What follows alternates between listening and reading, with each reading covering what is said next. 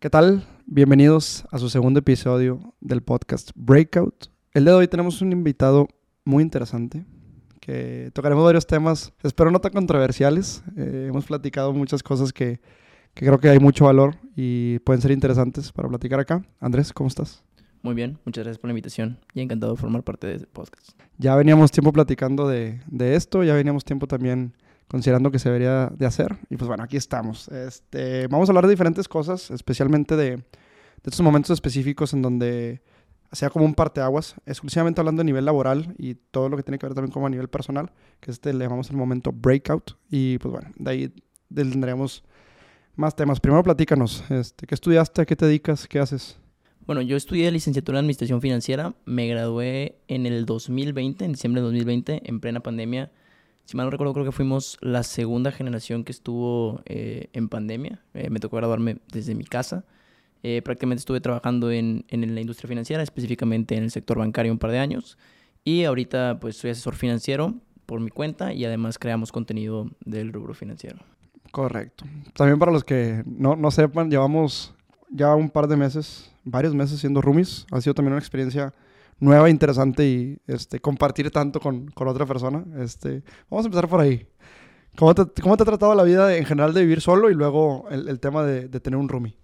Pues muy bien, digo, la verdad es un proceso muy interesante. Eh, digo, yo la verdad nunca lo creí tan necesario tan temprano, pero siempre estuve impulsando, porque cuando lo planeamos, generalmente yo dije, pues vaya, es algún proceso que eventualmente tarde o temprano se tiene que hacer y entre más temprano sea mejor, ¿no? Creo que siempre ha sido esa anticipación lo que te permite pues avanzar más rápido y aunque es una situación en la que no precisamente tenías que ponerte en una condición de esa manera, sin presionarte por pues, las condiciones económicas que tienen que hacer, eh, eventualmente creo que si te crees con la posibilidad suficiente, puedes forzarte y, y eventualmente pues independizarte un poquito más rápido. Entonces vimos la oportunidad y, y, creo que se tomó pues una muy buena decisión al final de cuentas. Que ahora me gustaría partir con, con, ese tema, empezar a hablar del tema de independizarse, porque creo que mucha gente de los que nos escucha está en ese proceso o en esa edad de tomar esa decisión que creo que finalmente también hay un tabú muy interesante como en cuestión de cuál es la edad correcta para independizarte. ¿No? ¿Tienes algún tú, una métrica así como más cultural? Pues prácticamente, eh, digo, depende mucho obviamente de la zona donde te encuentres, ¿no? Porque, pues vaya, incluso se habla mucho en algunas ciudades grandes, como puede ser Ciudad de México, de gentrificación, donde ya incluso las grandes ciudades, pues con todo este tema de la pandemia, el home office, el trabajo de diferentes partes del mundo, pues personas que pagaban cantidades muy altas de renta en otras ciudades, poder no decirlo, no sé, Chicago, Nueva York, personas así, se van a vivir a partes como la Ciudad de México y eventualmente hacen que las rentas suban por la oferta y la demanda de las propiedades y se vuelva más difícil para los locales tanto mantener su propiedad actual y independizarse incluso, ¿no? Entonces, e independizarse. Entonces, no creo que haya una edad como tal, depende mucho de las circunstancias y pues de las posibilidades que tengas en su momento, porque también se vuelve un tema de depende cuánto estás pudiendo recibir o cuál es tu posibilidad de incrementar tus ingresos abruptamente, o sea, conseguir una renta dependiendo de la zona de la ciudad es complicado, más aparte de los costos de vida, y por eso se está volviendo muy común este tema de los millennials que llevan, pues no sé, a los 30 y todavía no pueden lograr la independencia, la independencia. Y más que nada es el, se debe principalmente a que es muy complicado últimamente,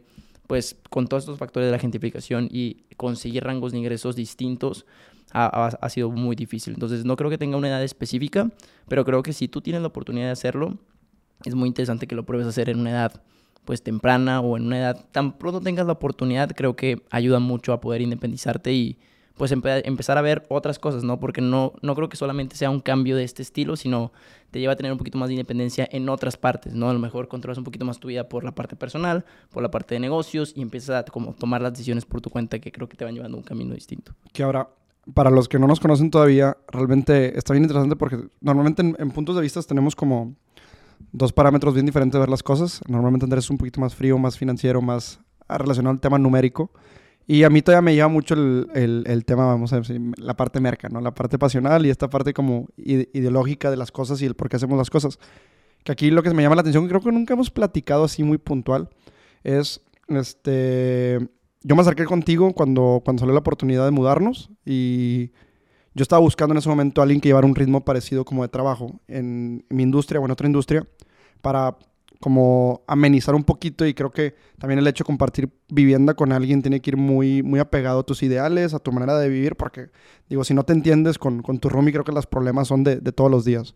Entonces, platícame, por ejemplo, desde tu punto de vista, ¿cuáles fueron esos, esos, esas condiciones que tú dijeron, oye, o sea, que, o que a ti te hacían sentido para decidir cambiarte? Porque digo, creo que estabas bien, o sea, creo que no vivías mal ni mucho menos. Este, ¿Qué fue lo que a ti te, te drivió, por así llamarlo, a, a cambiarte? Claro, y de hecho digo, yo tengo una muy buena relación con mi familia y jamás sentí como esa parte de, ah, necesito cambiarme porque creo que a veces está como ese tabú de es el hartazgo o así.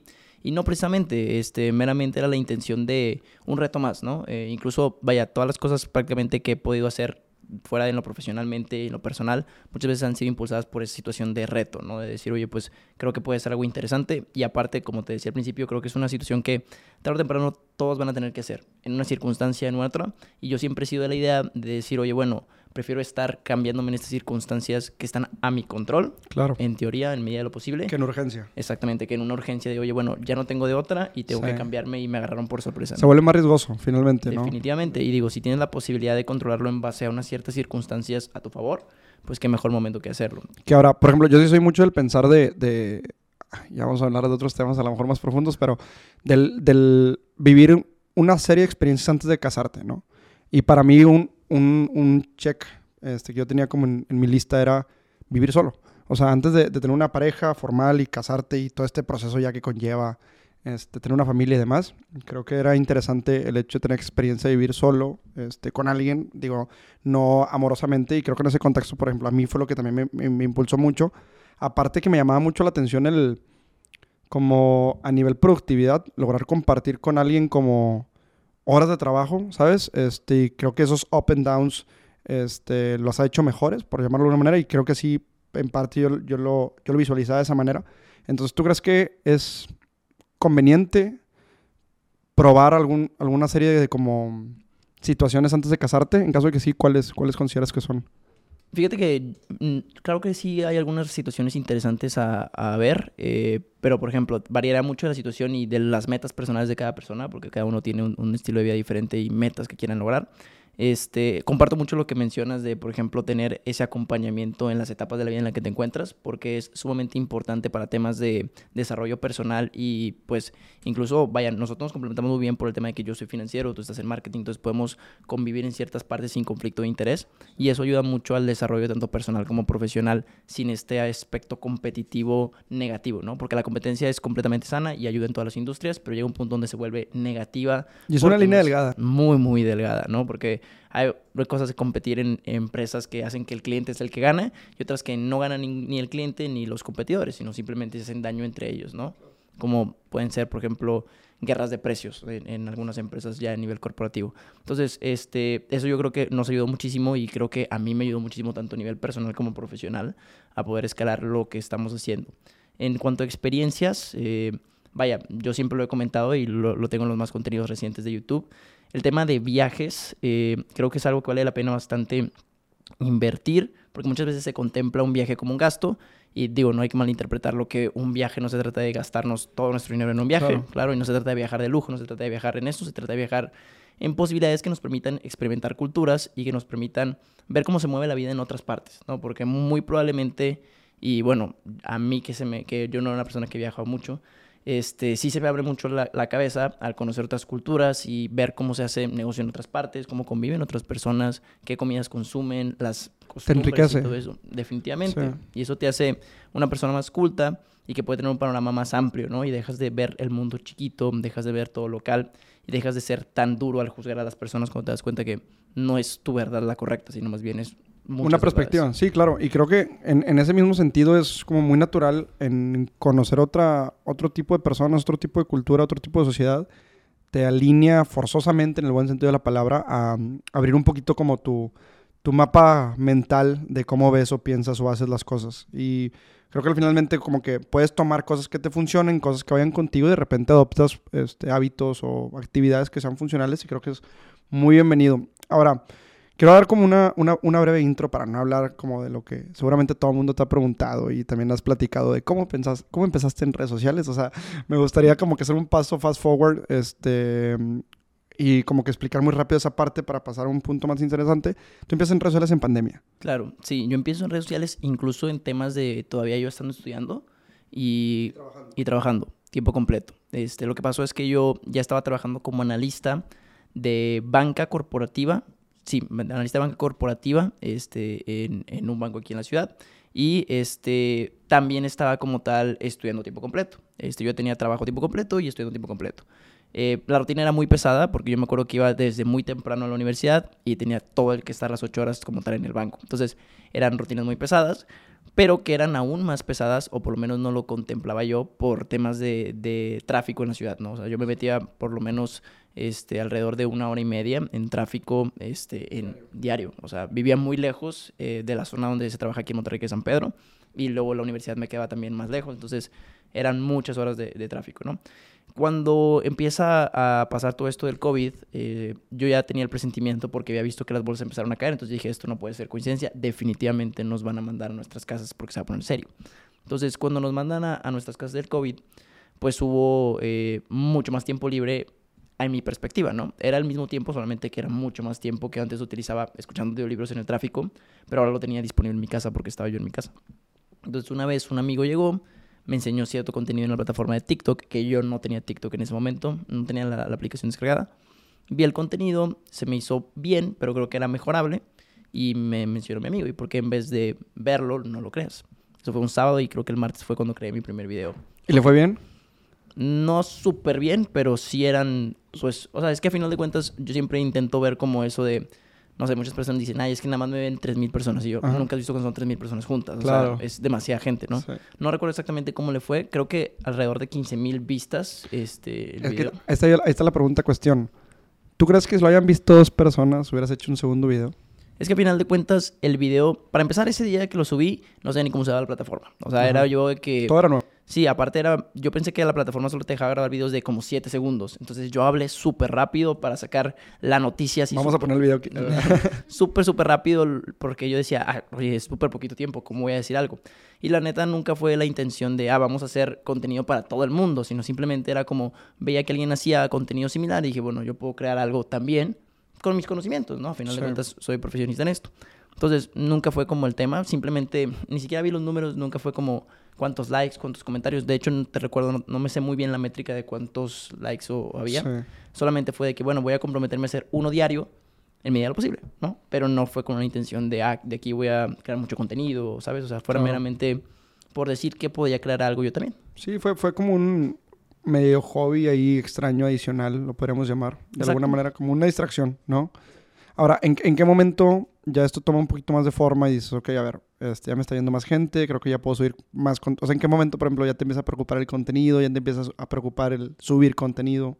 Pues fíjate que, o sea, siempre lo tomé como una parte de una medio disciplina independiente, ¿no? O sea, siempre fue como, bueno, siempre me preocupa subir el contenido. Obviamente no al nivel de hoy, ¿verdad? Pero que ya hay sistemas y hay muchas cosas, pero siempre me preocupó o me llamó la atención tener un video diario, ¿no?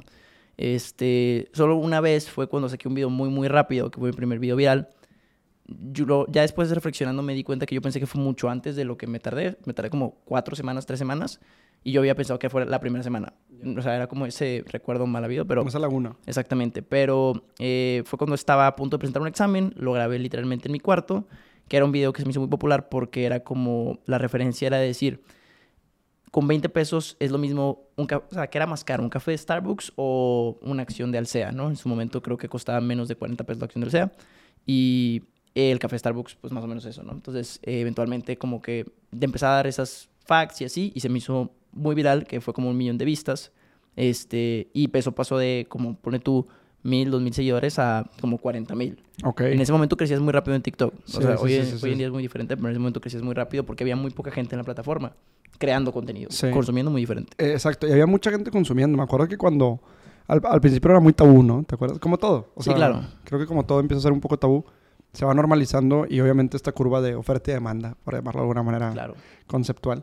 Este, ahorita que dijiste Starbucks, dije, todo el mundo va a esperar que yo diga que vende Starbucks, ¿verdad? Aquí es esta parte de marca, pero bueno.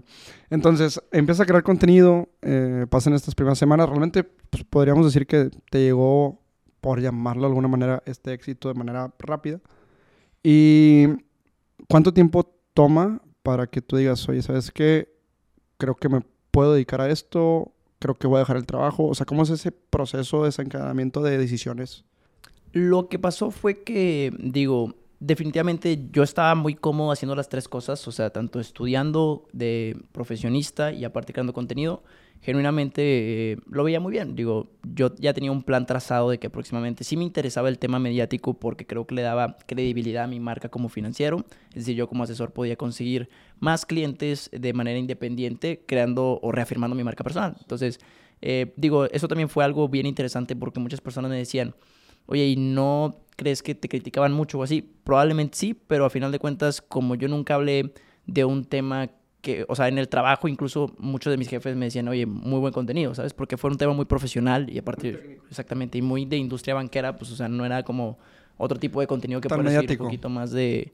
Sí, exactamente, o sea, y era pues contenido profesional a final de cuentas, ¿no? O sea, con los clientes o con cualquier persona del banco, pues sí, ah, sí crea contenido, pero de finanzas, ¿no? Entonces fue bastante fácil esa adopción. Por lo menos así lo sentí yo. Pero este fue cuando ya empezó mucha gente a, como, digo, eventualmente fue creciendo tanto la comunidad que ya me daba a mí la oportunidad de dejar de prescindir de mi sueldo y poder seguir haciendo mi, mi de contenido y con todo esto de los negocios independientes que esto crea, ¿no? Y genera. Pero este fue cuando ya dije, oye, bueno, si quiero genuinamente explotar todo el potencial que tiene una marca personal, tengo que dedicarme 100% a esto, ¿no? Yo tenía mucho de ejemplo a una persona que se llamaba Isaac, esto no se llama Isaac, es un amigo mío que estaba trabajando ahí en el banco, que él ahorita se dedica al e-commerce por Amazon, y él también hacía e-commerce por Amazon y también era banquero. Entonces los dos éramos pues, como algo así. Entonces, como un side hustle. Exactamente, exactamente. Y él me comentó una vez que no se salía porque podía hacer las dos cosas. Y yo bajo ese argumento me regí por mucho tiempo. ¿Cuánto? Probablemente un año. Es que yo duré prácticamente dos años en el banco, entonces ya llevaba creando contenido desde bastante tiempo. Entonces, sí, sí, fue bastante tiempo el que, el que me regí por, por esas cosas. Y lo chistoso o curioso fue que el día que ya fui a otorgar o entregar, pero mejor dicho, formalmente mi renuncia, me encontré a Isaac el mismo día. Y de que... También renunciando. En la oficina, así literalmente renuncias. Le mandamos un saludo. Saludos a Isaac. Este, y yo dije, wow, o sea, qué coincidencia. Y nos quedamos platicando un ratito y de que, pues sí. Tuvieron un momento. Eh, los dos coincidimos. De renuncia, sí. Los dos coincidimos en que, pues, si querías profesionalizar algo, tenías que hacerlo de lleno, ¿no? Ok, a ver, y por ejemplo, eso es más muy interesante porque yo siempre he sido la idea de mm, cuando estás en este tipo de decisiones, creo que muchas de las, de las ocasiones no, tienes que ser tan extremista, ¿no? De tienes una oportunidad u otra. No creo que todas las decisiones tienes que ver de que es blanco o negro. Creo que hay muchos eh, grises en medio, ¿no? Y finalmente, por ejemplo, más de un amigo se me ha acercado conmigo y me dice, oye, me salió esta oportunidad en el extranjero, me salió esta oportunidad de hacer esto paralelo a mi trabajo, me salió esto. Y siempre la, la decisión va como que directamente tomada desde un punto de hago uno o hago otro lo que se me hace muy interesante, que yo soy mucho de esa filosofía, es, a ver, voy a hacer ambos hasta que pueda y hasta que tenga un poquito más de claridad de, correr un riesgo más calculado, por así llamarlo. Por ejemplo, eh, en, ese año ya, ya quiero pensar que de TikTok ya también tenías un poquito más de seguidores en Instagram, en otras redes. ¿Cuántos seguidores tenías alrededor? ¿Te acuerdas? No. Digo, no llevas tanto tiempo haciendo contenido. Este, para los que no te conozcan, que te podría seguir aquí, este, yo sé que tú no lo puedes decir, pero yo lo, yo lo voy a decir. Yo creo que eres probablemente del, a nivel del nicho financiero, de las marcas personales con más impacto y alcance de manera como constante y de manera de mes a mes. Y más que eso, si estás muy anichado, lo, lo, hemos hablado varias veces, ¿no? De finalmente creo que nunca te has colgado como de tendencias o noticias mediáticas y eso todavía tiene más credibilidad y más valor porque es más complicado construir una marca o construir alcance al final del día, ¿no? Entonces, en ese sentido, me, me, me queda esa curiosidad porque, pues obviamente, aunque fuiste escalando de manera rápida porque agarraste esta pequeña ola de TikTok inicial, no creciste tan rápido como con los que bailaban, por ejemplo. Claro. O los que sean chistes, ¿no? Sí, claro. Entonces, este, ¿te acuerdas del primer deal que te dio alguna marca o cómo empezaste a monetizar esos primeros encuentros? Eh, sí, bueno, ya en esos temas eh, de marcas, eh, precisamente fue primeramente en TikTok, que era la red primordial, porque cuando yo empecé no había Reels, no había Instagram Reels, o sea, no existía Instagram Reels, era solamente TikTok. Sí. Y Instagram era la plataforma de fotos que conocíamos todos, ¿no? tenía historias, Sí, ya tenía historias. Este, y los Reels no tardaron en salir. O sea, me acuerdo que fueron de primera adopción, que eso también ayudó mucho a que la marca se posicionara. Este, pero sí, digo, se acercaban con nosotros y digo, yo jamás pensé que eso fuera a ser eh, un business unit. O sea, no, nunca me imaginé que por ahí pudiera haber esa clase de, de, de, colaboraciones o contactos con marcas, porque nunca me imaginé que alguien estuviera interesado en algo así. O sea, genuinamente yo solamente quería expresar mi opinión y las personas se me acercaban a mí y me preguntaban, oye, ofréceme un producto más estructurado. Claro. Y yo, pues, no tengo productos estructurados, hermano. O sea, el contenido que yo creo, lo creo para apoyar y hasta ahí queda. Sí, o sea, es el fin. Exactamente, no era como yo, ah, voy a construir un producto estructurado. No hasta, que, hasta que las personas me lo pidieron. Claro. O sea, y me decían, oye, bueno, véndeme algo, ¿no? Sí. Y yo, ¿qué quieres que te venda? luego, no, pues, no sé, un curso. Ok, ¿y qué te gustaría aprender? Esto. ¿Y cuándo quieres pagar? O sea, así fueron las primeras personas que nos decían, oye, prácticamente era, tú dime, porque yo no tengo un mercado o sea, no, no era la intención, ¿sabes? Sí, no tenías una infraestructura tampoco y un plan maestro. Sí, no, claro. O sea, era solamente crear contenido porque creo que podía aportar algo desde el punto de vista privilegiado que teníamos de conocimientos financieros. Claro. Y decir, oye, bueno, pues si te sirve, que bueno. Un granito de arena. Exactamente. Literal, eso era y mejorar el contenido que ya existía, ¿no? Una oferta de valor existente, pero con la intención meramente de comunicar. Porque mi plan siempre había sido el, el momento de pues como yo soy financiero y me gusta mucho el tema de, bolsa y tengo la certificación de asesor, mi plan siempre había sido construir este conocimiento sólido en finanzas y después buscar alguna especie de medio para potencializar mi marca personal. Claro. Y no precisamente yo pensaba en Instagram, TikTok, pensaba en medios tradicionales, pero siempre había creído que el accountability que tienen las personas famosas, por decirte algo, eh, un Warren Buffett o alguien así, un Ray Dalio, pues se crea una imagen. O sea, vaya, si a Warren Buffett, eh, incluso lo podemos ver en casos más este, sencillos, como el CEO de WeWork, que a pesar de haber hecho todo lo que hizo con su empresa, aún así recibe inversión para crear nuevas empresas. ¿Por qué? Pues porque ya tiene la credibilidad, ¿no? Eh, lo conoce la gente. Entonces, siempre creí que esa marca personal era poderosa, pero nunca pensé que el alcance fuera redes sociales. Que hasta cierto punto, y voy a tocar una fibra sensible, si te pones a pensarlo, eso es, es muy parecido a la política. Sí. O sea, creo que, que mucho del, de la población votante normalmente se va con la opción que más conoce.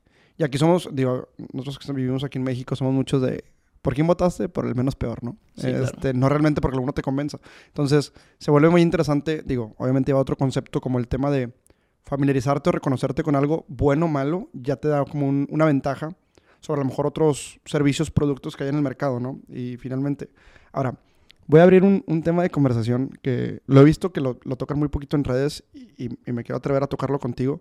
Para todos los que son emprendedores y quieren hacerlo con, con influencers, para los que se quieren dedicar a, a, hacer marcas personales y los que se dedican al mundo a lo mejor de influencer management, hay como que muchos tabús de cómo funciona la relación comercial marca influencer. Obviamente no vamos a tocar temas de cifras exactas, ni mucho menos lo que tú cobras. Digo, aparte, lo, me lo sé bien, este, por la relación laboral y comercial que llevamos.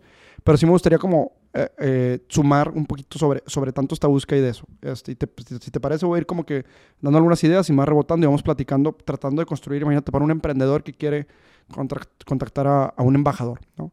Finalmente, el, el intercambio per se, creo que tú me lo podrás confirmar, está en yo, yo, empresa, marca, te doy un incentivo económico o en especie, en producto, en intercambio de que mi mensaje, por medio de tu vocería, llegue a más personas. Claro. Finalmente, ¿no?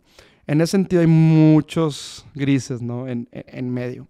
Entonces, personalmente, creo que la manera más funcional de monetizar, y monetizar me refiero a realmente vivir de eso en, en, en un, en un estándar alto, es crear negocios alrededor de tu marca personal. No tanto depender tanto de campañas, porque el tema de campañas, digo, los que están en la industria saben que son pues, muy volátiles, ¿no? A veces hay muchas, a veces hay pocas, a veces cobras bien, a veces no cobras tanto, a veces son más tediosas, a veces menos tediosas, también cambia la gente y es todo un tema, ¿no? ¿Cómo ves tú esta parte como de balancear un poco el tema de, de negocios personales? ¿Qué tanto de estos negocios se apalancan de tu marca personal? Y lo que recibes de ingresos por medio de marcas. Fíjate, algo que es súper interesante y digo también es, es sumamente importante es el tema de los conflictos de interés que se pueden crear al momento de depender de una fuente de ingresos solamente, ¿no? Sí. Y digo, lo hemos dicho no solamente en este tipo de cosas, sino también en temas de una persona que a lo mejor tiene un trabajo, nunca debería ser o esperar que no sea tu única fuente de ingresos, por el tema de la gran responsabilidad que conlleva ahí y todo lo que puede decaer de eso. Claro. Entonces, definitivamente, eh, digo, hay varios puntos bien interesantes, porque una vez también lo tocábamos eh, con un, otro amigo, me decía, oye, bueno, por ejemplo, hay muchas personas que tienen otras profesiones, como pueden ser vendedores de seguros, abogados o así. Y muchas de estas personas ya se están dando cuenta del por qué tiene la marca personal al momento de crear contenido. Y con marca personal no se trata de tener seguidores, se trata de tener impacto. Credibilidad. Y que esto pueda permitirte a ti, pues eventualmente, eh, tus servicios tener más apalancamiento para poderlos vender. Pero algo que es muy interesante y muy delicado al mismo tiempo es que si tú quieres o empiezas creando contenido solamente para estimular la venta, muy probablemente no llegues a los resultados que quieres. Porque si tú solamente te centras en vender a los seguidores que tienes o a las personas que te están escuchando, ellos lo saben y a la gente no le gusta que le vendas. Te quieren comprar, pero no quieren que tú les vendas. Ellos quieren tener la necesidad por su cuenta. Entonces, yo creo que eso me pudo ayudar muchísimo en el tema de, vaya, yo creé contenido con la intención más pura en el sentido de, de dar valor. De dar valor y eso eh, eventualmente descendió o desencadenó a que las personas me buscaran para conseguir otro tipo de, de beneficios. O sea, oye, ¿sabes qué? ¿Cómo puedo hacer esto?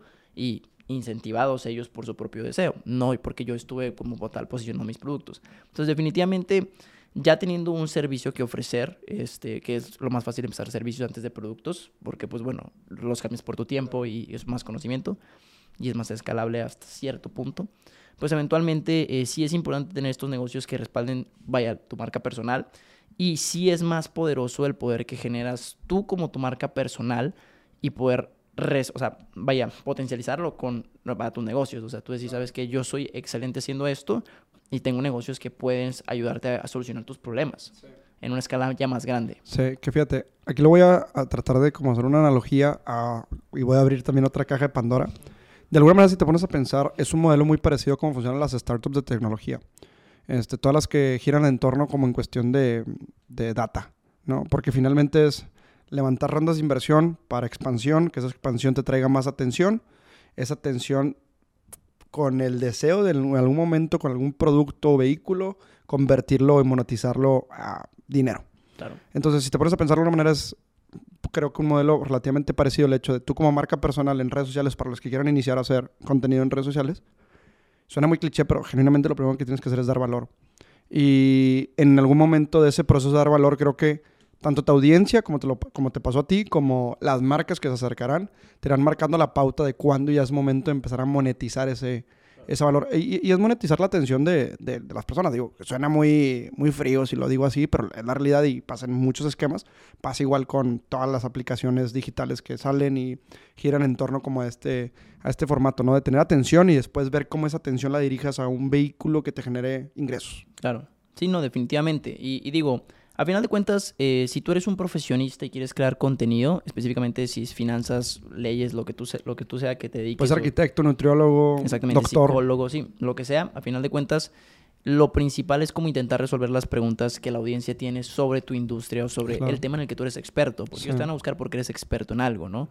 Y a final de cuentas, si tú logras comunicar esas dudas y esas preguntas, eventualmente se van a dar cuenta que con esos cachitos de contenido que les estás brindando no es suficiente como para poder resolver sus problemas estructurales, ¿no? O sea, vaya, no porque sea psicólogo. Su contexto. Exactamente, imagínate que, no sé, eres psicólogo y mencionas algunos Mm, vaya. Prácticas. Exactamente, algunas prácticas o algunas estadísticas que, o prácticas que pueden ser, por ejemplo, para, no sé, eh, síntomas de esto, síntomas del otro, ¿no? Pues obviamente con videos cortos, incluso videos largos, nunca va a ser el caso particular del cliente al momento de, de sentarse y decir, oye, bueno, yo tengo esta situación, tengo este problema, lo veo como asesor, como abogado, como cualquier industria en la que te dediques. Pero si tú brindas valor gratuito, eventualmente vas a tener personas que se atraigan a ti por ese valor, porque eventualmente es, es un intercambio, tienes que primero dar algo para poder recibir, ¿no? Y digo, desde un tema filosófico de, oye, bueno, eh, en el dar está el recibir, ¿no? eventualmente, si no das, nunca vas a poder recibir. Claro. Entonces, si te centras 100% en el canal de venta, eh, es muy probable que no llegues a, a escalarlo, ¿no? O sea, te pones pensar de manera muy, o sea, por hacer así un thinking map muy práctico es, das valor en intercambio de atención y esa es tu transacción con tu marca en, en redes sociales, con tu audiencia y después vienen empresas, marcas, este, que van a pagar a ti por esa atención que ya generas. Entonces es un triángulo transaccional bastante, bastante sencillo de, evaluar, que dentro de esas marcas puede haber colaboraciones o proyectos propios y demás. Pero es así de, sencillo, digo, no, no, o sea, no es escarbarle tampoco, no es el hilo negro tampoco. El tema, y creo que ahí es donde como que cambia en, en todos los sentidos y todos los contextos, es el cómo das este valor. Que ahí es donde creo que hay mucha área de oportunidad y también muchas áreas grises. El hecho de de comunicar eh, eh, estos, por ejemplo, estas, estas recomendaciones o estas prácticas en una manera que se vuelva digerible, en una manera que se vuelva entretenida, o en una manera en que la gente se siente identificada. Creo que ahí realmente hay muchas áreas de oportunidad todavía, porque, corrígeme, estoy mal, seguramente llega mucha gente, oye, quiero empezar a hacer contenido y me gusta mucho lo que haces y me gusta mucho lo que hace esta persona, y antes como de preguntarse a sí mismo cómo ellos generarían ese valor, tratan como de copiar prácticas. Y normalmente si te pones a pensar, pues en redes sociales, ya hay un Andrés Garza. O sea, ya hay alguien que lo, ha, o sea, ya tienes tú un formato y tú lo haces así. Entonces probablemente alguien nuevo que vaya empezando no sería la mejor decisión copiar exactamente el formato. Digo, te puedes inspirar, porque tú lo haces, yo lo hago, o sea, todo el mundo, o sea, la gente que cree contenido para redes o, contenido para redes para marcas, se inspira de, de, alguna parte, ¿no? Pero, ¿qué opinas? ¿Cómo, ¿Cómo crees que puedes encontrar como esta parte de autenticidad en cómo comunicas tu, tu mensaje? Tiene que ver mucho con lo que tú puedes aportar a la mesa, ¿no? Yo creo que en base a experiencias personales y conocimientos profesionales, cada quien tiene algo diferente que aportar, ¿no? Y vámonos a cualquier ejemplo, si tú eres un profesionista y has vivido ciertos casos, estos pueden aportar cierto know-how que es único. Y ese, esa cosa que es única es lo que te va a diferenciar del resto de creadores de contenido de ese estilo. Sí. Y digo, y, creo que sobre la marcha irás mejorando. O sea, también y creo que pasa mucho al principio, ¿no? De, a lo mejor a ti no te pasó, pero sí lo he visto una práctica muy común de gente que no se anima a sacar contenido porque no les gusta la calidad del, del, contenido que están haciendo. Y es normal, o sea, yo soy mucho de la filosofía de la cantidad te va a dar la calidad tarde que temprano, ¿no? Digo, también se trata de, ver para atrás y ver qué has hecho mal, ver, ver qué has hecho bien y tratar de mejorar con esas prácticas. Pero, por ejemplo, este es nuestro tercer podcast, segundo, tercer podcast, y generalmente fue mucho mejor que el primero. Y estoy seguro que el quinceavo que hagamos va a ser mucho mejor que este. Y es natural. Y, de hecho, está medio, medio hipócrita mencionarlo así porque yo por eso me tardé mucho en hacer esto. Este, no sé si te acuerdas que lo llevaba planeando meses y siempre le sacaba la vuelta, siempre ponía una excusa. Y lo, o sea, te, lo, te soy honesto, lo inicié de la manera más austera que te puedas imaginar. O sea, fue un día, compré el equipo de un día para otro, este, hablé con Víctor para montar todo, que le mandamos saludos al buen Vic, que ya estuvo por acá también. Este, y le dije, oye, vamos a empezarlo. Vamos a empezarlo ya sobre la marcha, veremos qué, qué hacemos, qué no hacemos. Que aquí voy a dar como una cualidad súper importante que si algo puedo recomendar en, tema de contenido es que esto generalmente no lo puede ver nadie y en este momento disfruto hacerlo. Y ahorita es contigo, fue con Víctor, vino Eliud también de, de, Subway y vendrá más gente. Y yo realmente lo que rescato de este formato, de esta plataforma, es esto, esta plática que tengamos. Ya el alcance que pueda tener es un plus, ¿no? En ese sentido, también creo que es muy, muy sano el si empieza a crear contenido en redes, que tu métrica no sea solamente el alcance que tengas en redes. Claro. ¿Qué opinas? Definitivamente. Y digo, lo vuelvo a repetir, muchas industrias y muchas profesiones tampoco se trata de tener millones de seguidores. O sea, genuinamente...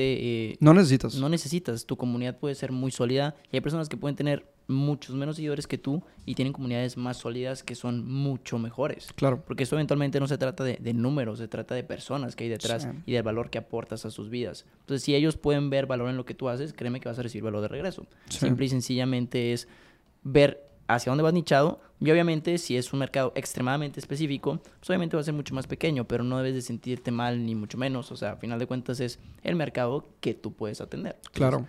Es, es, lo más importante de esa parte, ¿no? Y nunca quebrarte en temas de conflicto de interés o comprometerte solamente por crecimiento o esa parte de abundancia. Claro. Ahora, este, quiero entrar en un, para cambiar un poquito el tema y también creo que es algo interesante. Digo, tú, tú y yo lo conocemos muy bien uno del otro, obviamente, por, por ser roomies. Pero quiero hablar del, tema, concepto tabú de la rutina. Este, y creo que aparte tú y yo hemos sido víctimas de este, lo voy a llamar este marketing de manera muy, muy, muy vaga, este, que vemos de repente en un libro, vemos de repente en un artículo, vemos de repente en otra persona, del levántate a las 5 de la mañana, baño de agua fría, este, lee 15 páginas, medita, yoga, hace ejercicio, come bien, y ya se vuelve como un to-do list, este, exacto, ¿no? Y justamente lo hablaba también con el como cómo realmente es este proceso de tu rutina. Digo, compartimos mucho tiempo, pero creo que llevamos rutinas muy diferentes. Entonces, ¿qué tan cambiante es tu rutina? ¿Qué, tanto realmente te pones también a, pensar en tu rutina en general? Digo, sí me gusta tener mis to-do list muy claros. O sea, por ejemplo, cada vez que me levanto, sí mínimo saber qué voy a hacer no resolverlo en ese mismo día, porque si no el día te va medio día en planear, porque pues, digo, son planeaciones largas, no es como que tienes tres, cuatro pendientes, y este eh, ya la ejecución quiero que sea, por ejemplo, la planeación un día antes y la ejecución sea solamente días de la semana de pura ejecución, ¿no? No estás atendiendo lo que ya previamente planeaste. No creo que haya una rutina mágica, pero sí hay rutinas que te pueden funcionar más o menos, ¿no? Por ejemplo, eh, temas de hacer ejercicio, eh, a lo mejor hay personas que batallan mucho en la mañana, pero en la noche es muy complicado ya por toda la rutina que llevas y los horarios y porque ya no depende de ti. Entonces, eso sí es cosas que a lo mejor mejores prácticas que se pueden afianzar. Sí creo que sea muy importante a lo mejor tener horas específicas para hacer ciertas cosas, sobre todo para la creación de hábitos, ¿no? Vaya, si tú quieres proponerte, no sé, leer 15 páginas, como mencionabas, cada día, pues obviamente lo ideal es que lo hagas a la misma hora todos los días porque es más fácil y no dependes de factores externos. Si las voy a leer cuando pueda, pues a lo mejor se te cruza algo, a lo mejor hay mucho tráfico, a lo mejor tienes una junta más larga y ya no la hiciste con los tiempos que no estaban planeados. Además que hay muchos tiempos muertos que a veces no puedes lograr contemplar. No creo que sea como una rutina igual para todos. Sí es cierto que hay algunas prácticas que funcionan pues la mayoría de las veces para todos. Ejemplo, la hora de la comida. Es muy común que todos tengamos una hora de la comida muy similar. Entonces es una buena práctica que, aunque es muy obvia, podría funcionarse o aplicarse en otros aspectos, ¿no? Claro. Entonces no creo que exista una rutina específica. Pero sí creo que buenas prácticas que pueden aplicar para casi todos los perfiles, ¿no? Pero no hay que tampoco agobiarse, porque creo que también esto es un tema de lo que se construye en redes sociales, ¿no? De, oye, uno se tiene que levantar esta hora para hacer esto, para hacer el otro. Y no está mal, digo, si te funciona, adelante, ¿verdad? O sea, digo, hay industrias que por cierta naturaleza tienes que levantarte temprano. No es como que te puedes levantar más tarde. O sea, pero también va a depender mucho de tu estilo de vida y de lo que desees lograr, ¿no? No precisamente tienes que estar condicionado a un estilo de vida en particular. Sí, y digo, y creo que también en, en esa misma práctica vas como que sondeando qué realmente lo que te funciona y lo que no. Y, por ejemplo, ahorita que decías lo del libro, creo que es el mismo concepto de planear y ejecutar. O sea, el, simplemente hecho de planear leer un libro te puede ya tomar la decisión de no hacerlo.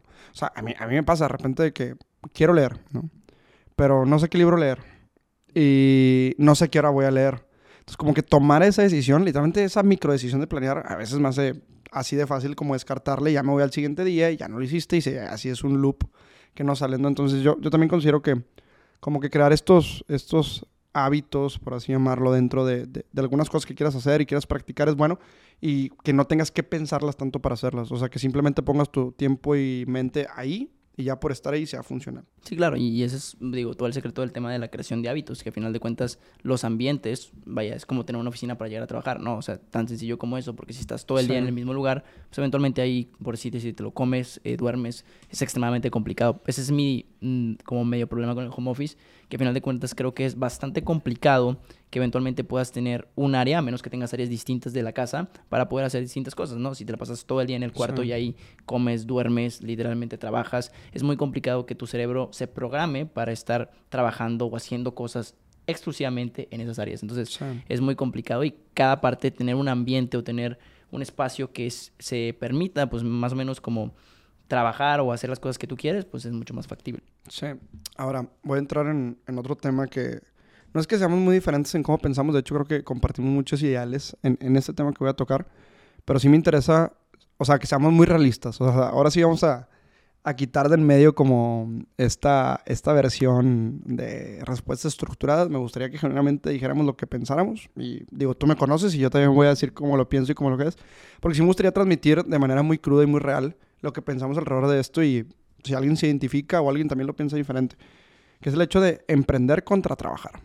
Este, porque voy a partir, por ejemplo, tú normalmente tienes una postura, lo hemos platicado como muy de muy proactiva hacia el tema de emprender y yo normalmente considero, que, o sea, que soy más conservador en el tema de no todos deben de emprender. Y se me hace bien interesante porque tú tienes un punto muy válido a nivel económico, estadístico, y, y, yo lo veo desde una parte más cualitativa. Entonces, platícame, este, para empezar y dar contexto aquí a los que nos escuchan, que es una plática que tuvimos tenido varias veces, emprender o trabajar en una empresa. Digo, definitivamente ambas tienen ventajas, ¿no? Que partiendo de, no es una verdad absoluta, no, esto no lo tomen como un consejo directamente, o sea, lo que digamos acá es tómelo y apropielo como mejor les funcione. Sí, claro, y digo, ambas tienen es ventajas. Es un disclaimer, sí. Definitivamente. Ambas tienen ventajas. Este, yo creo que depende mucho de la circunstancia donde te encuentres. Pero digo, tomando en cuenta la situación promedio, que por ejemplo, el profesionista egresado promedio te gana aproximadamente 8 mil pesos mexicanos, 400 dólares en Estados Unidos, que prácticamente para lo que ganan en Estados Unidos, pues te darás cuenta que no es mucho. Pues dices, oye, eso es lo que yo gano, eh, y luego puedes darte una idea de cuánto cuestan las cosas y cuánto cuesta hacer todo ese tipo de cosas.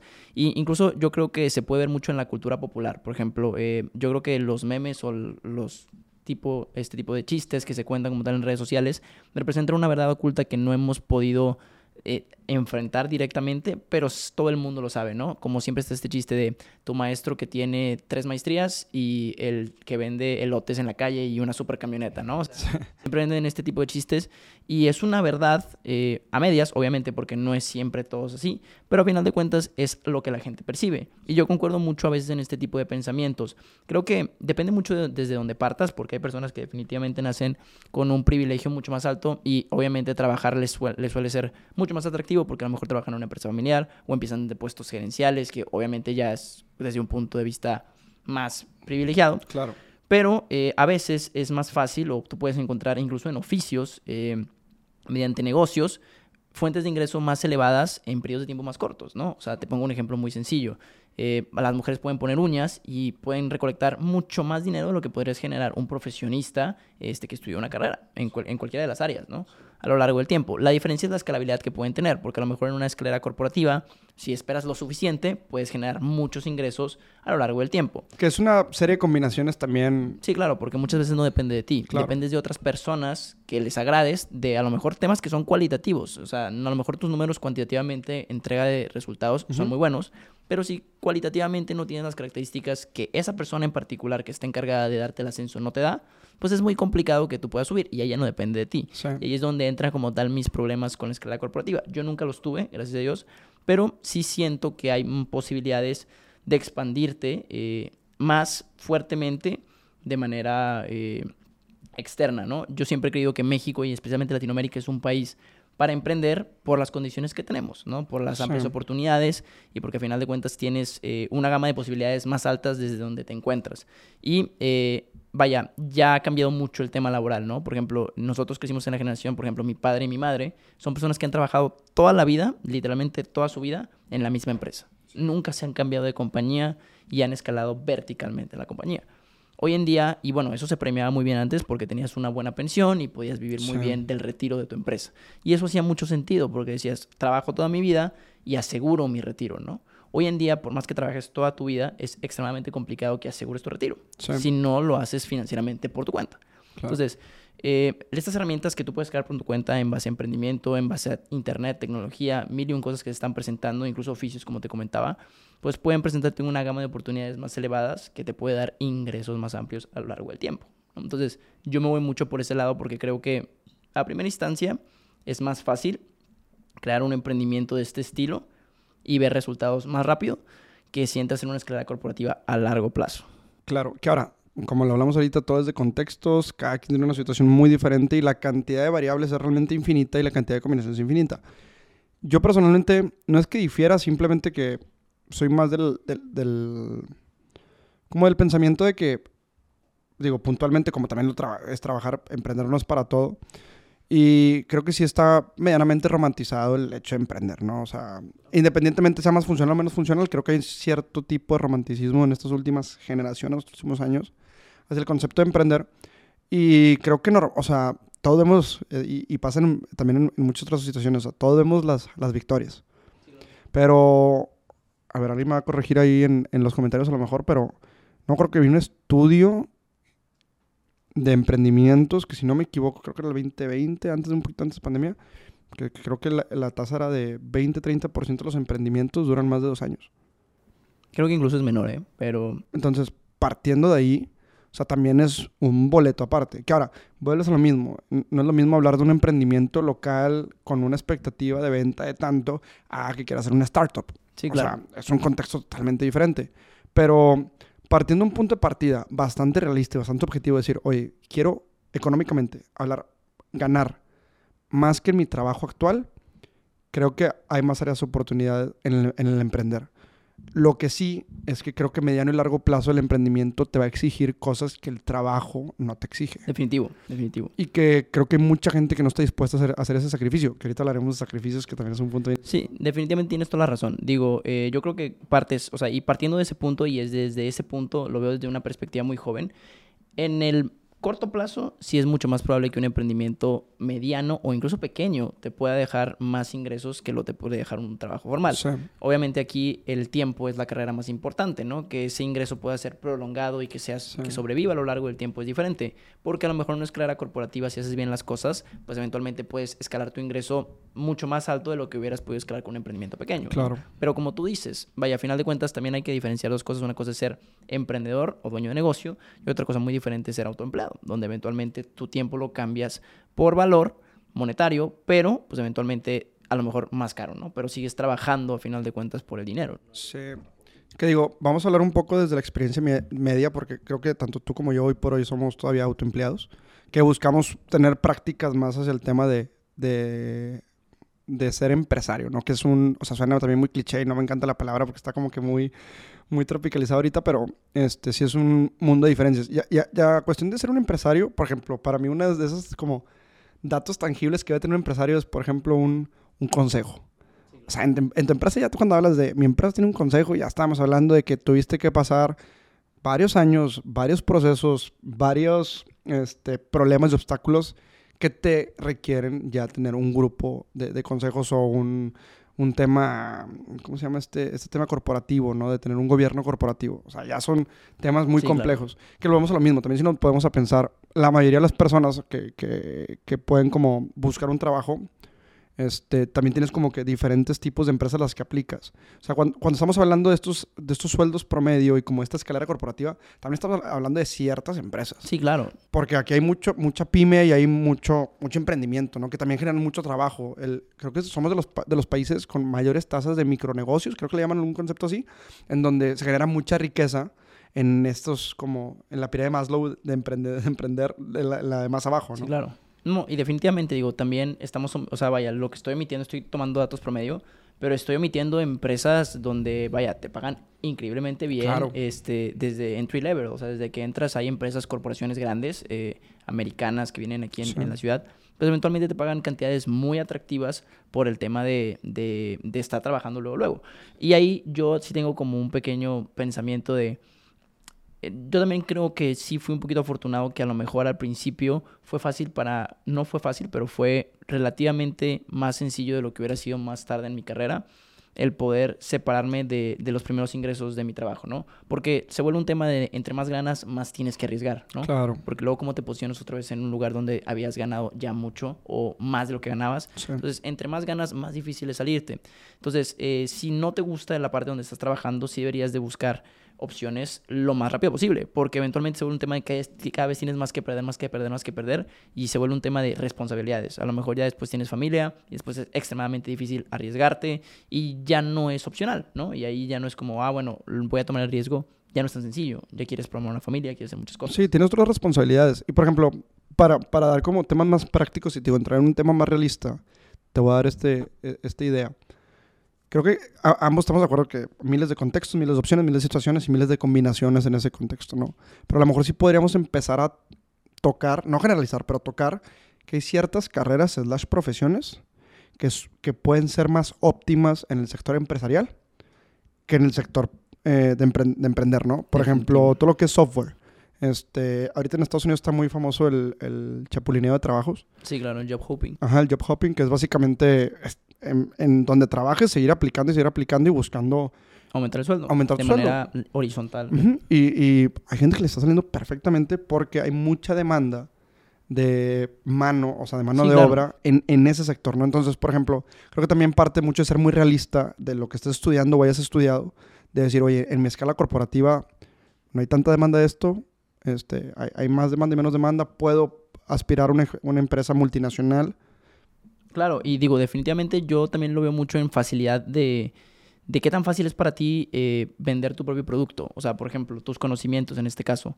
Vaya, vamos a hablar de algo más difícil, ¿no? Por ejemplo, un ingeniero mecatrónico. Si no te vuelves un inventor, que a lo mejor para hacer eso requieres mucha inversión en, en, talleres, productos, mano de obra, todo esto, pues es muy complicado emprender, ¿no? Entonces es como de dónde le voy a hacer para financiarme, digo, a menos que ya vayas a levantar rondas de inversión, etcétera. Otro tema completamente, no estamos hablando de ese estilo de cosas.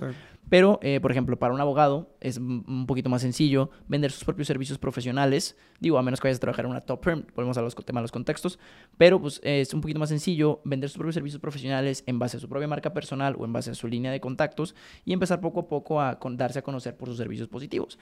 Y se vuelve un tema donde la escalabilidad se vuelve más sencilla. Y ahí es donde yo tengo ese pensamiento de, en ese tipo de situaciones tú puedes obtener más beneficios de tu propio emprendimiento o autoempleo que de trabajar en una empresa en corto plazo, ¿no?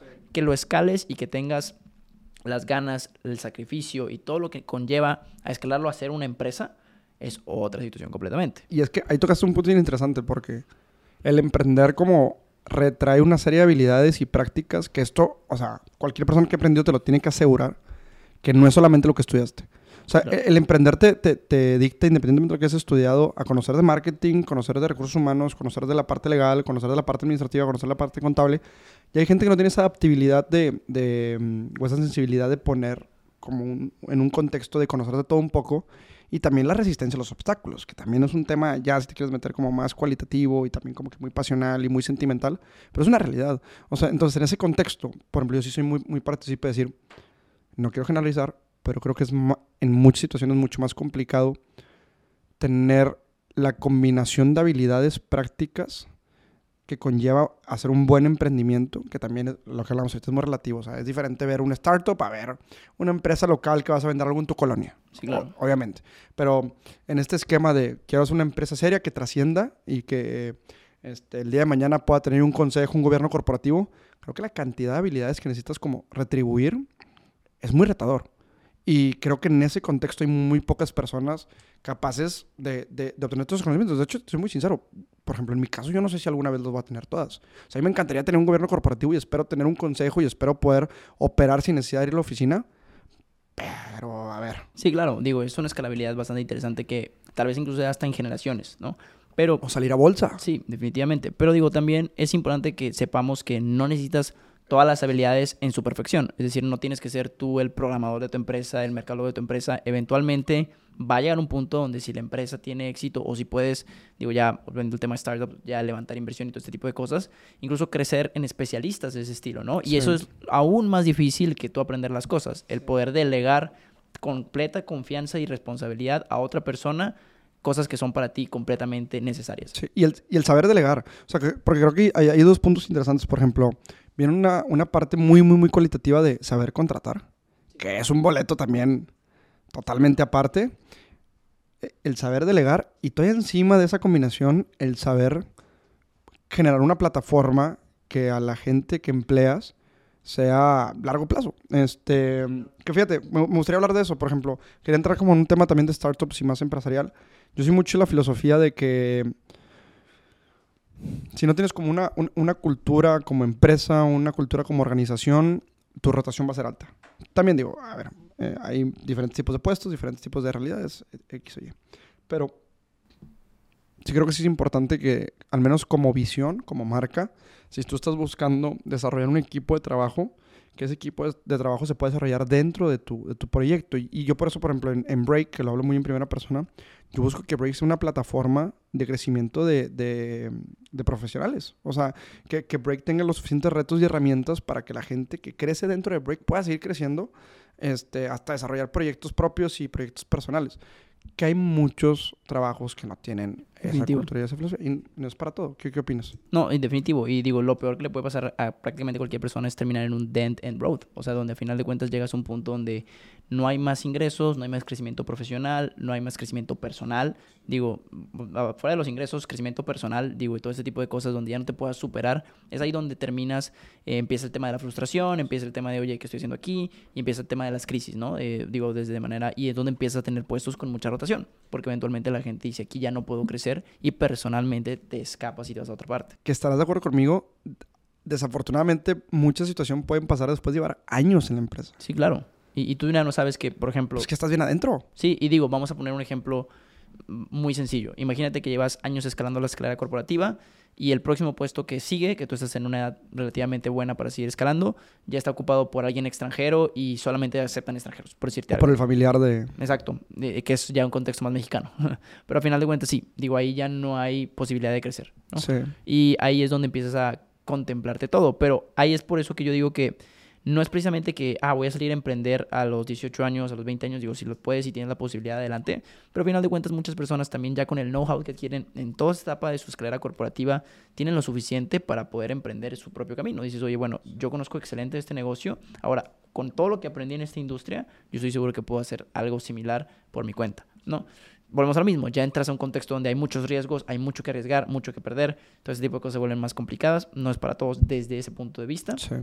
Pero esos dead end roads es lo que hace que sea muy complicado, pues, eh, tener aspiración, ¿no? Porque dices, Que ahora, si podemos como medio aconsejar, por llamarlo de alguna manera, es que creo que eso sí lo puedes identificar dentro de tu empresa.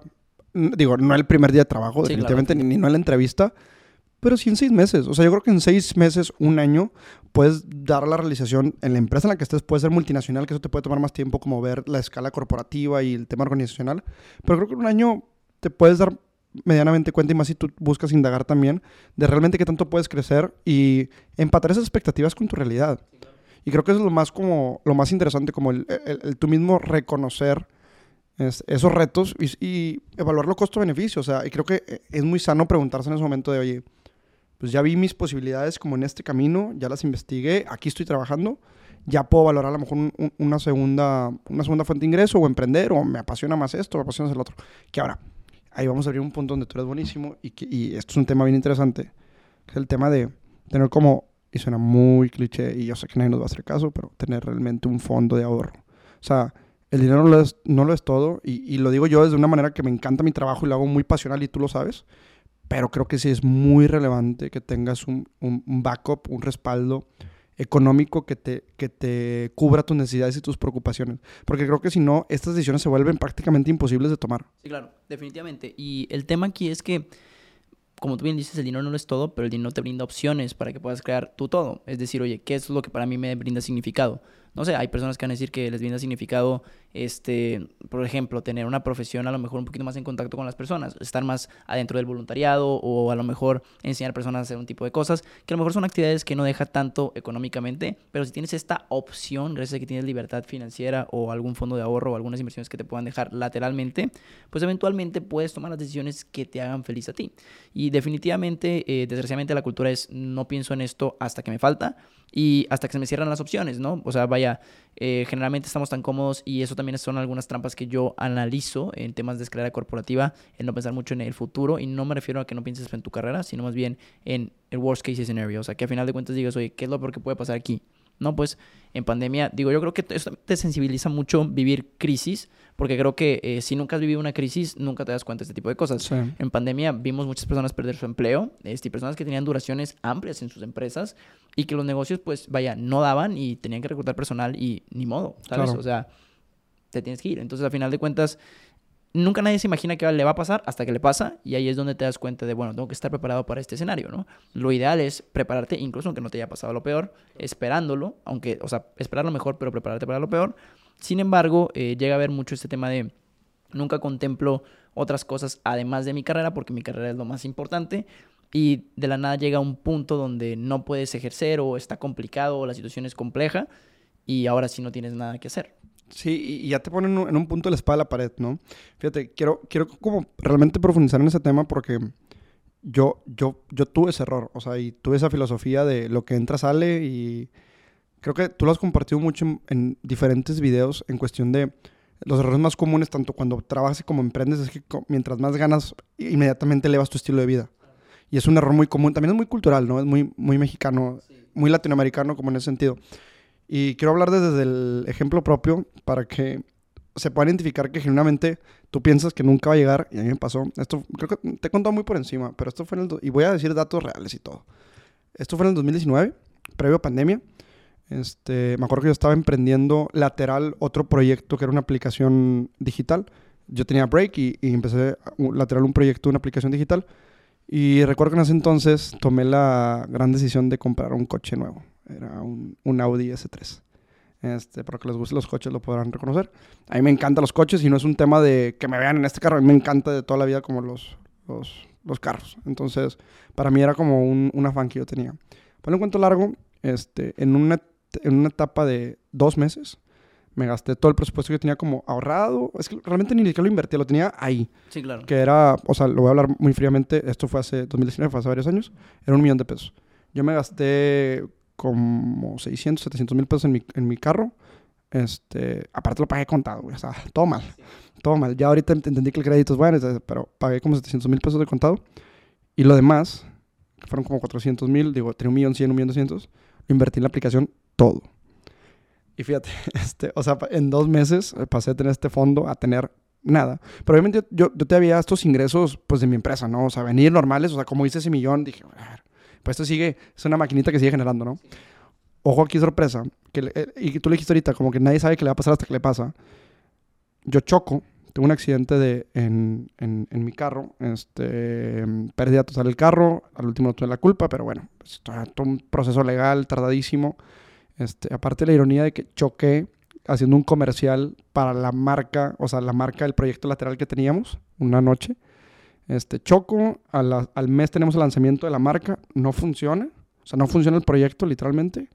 Y en un lapso de tres meses y medio pasé a tener un millón doscientos, millón trescientos personales ahí para gastos y cosas y demás, a tener cero, no tener coche, no tener esa empresa lateral y aparte para acabarla de, de chingar, que yo nunca he dicho maldiciones aquí, pero bueno, para acabarla de chingar porque me molesta todavía, este, como le invertí tanto tiempo a esa empresa, o sea, tanto tiempo estoy hablando que todo por un año completo descuidé pues mi empresa core que es break y clientes y demás, güey, parece cosa de heredad, acto seguido, literalmente choco, pasa un mes, no funciona la aplicación, pasan 15 días, 20 días y mis dos clientes más grandes se van.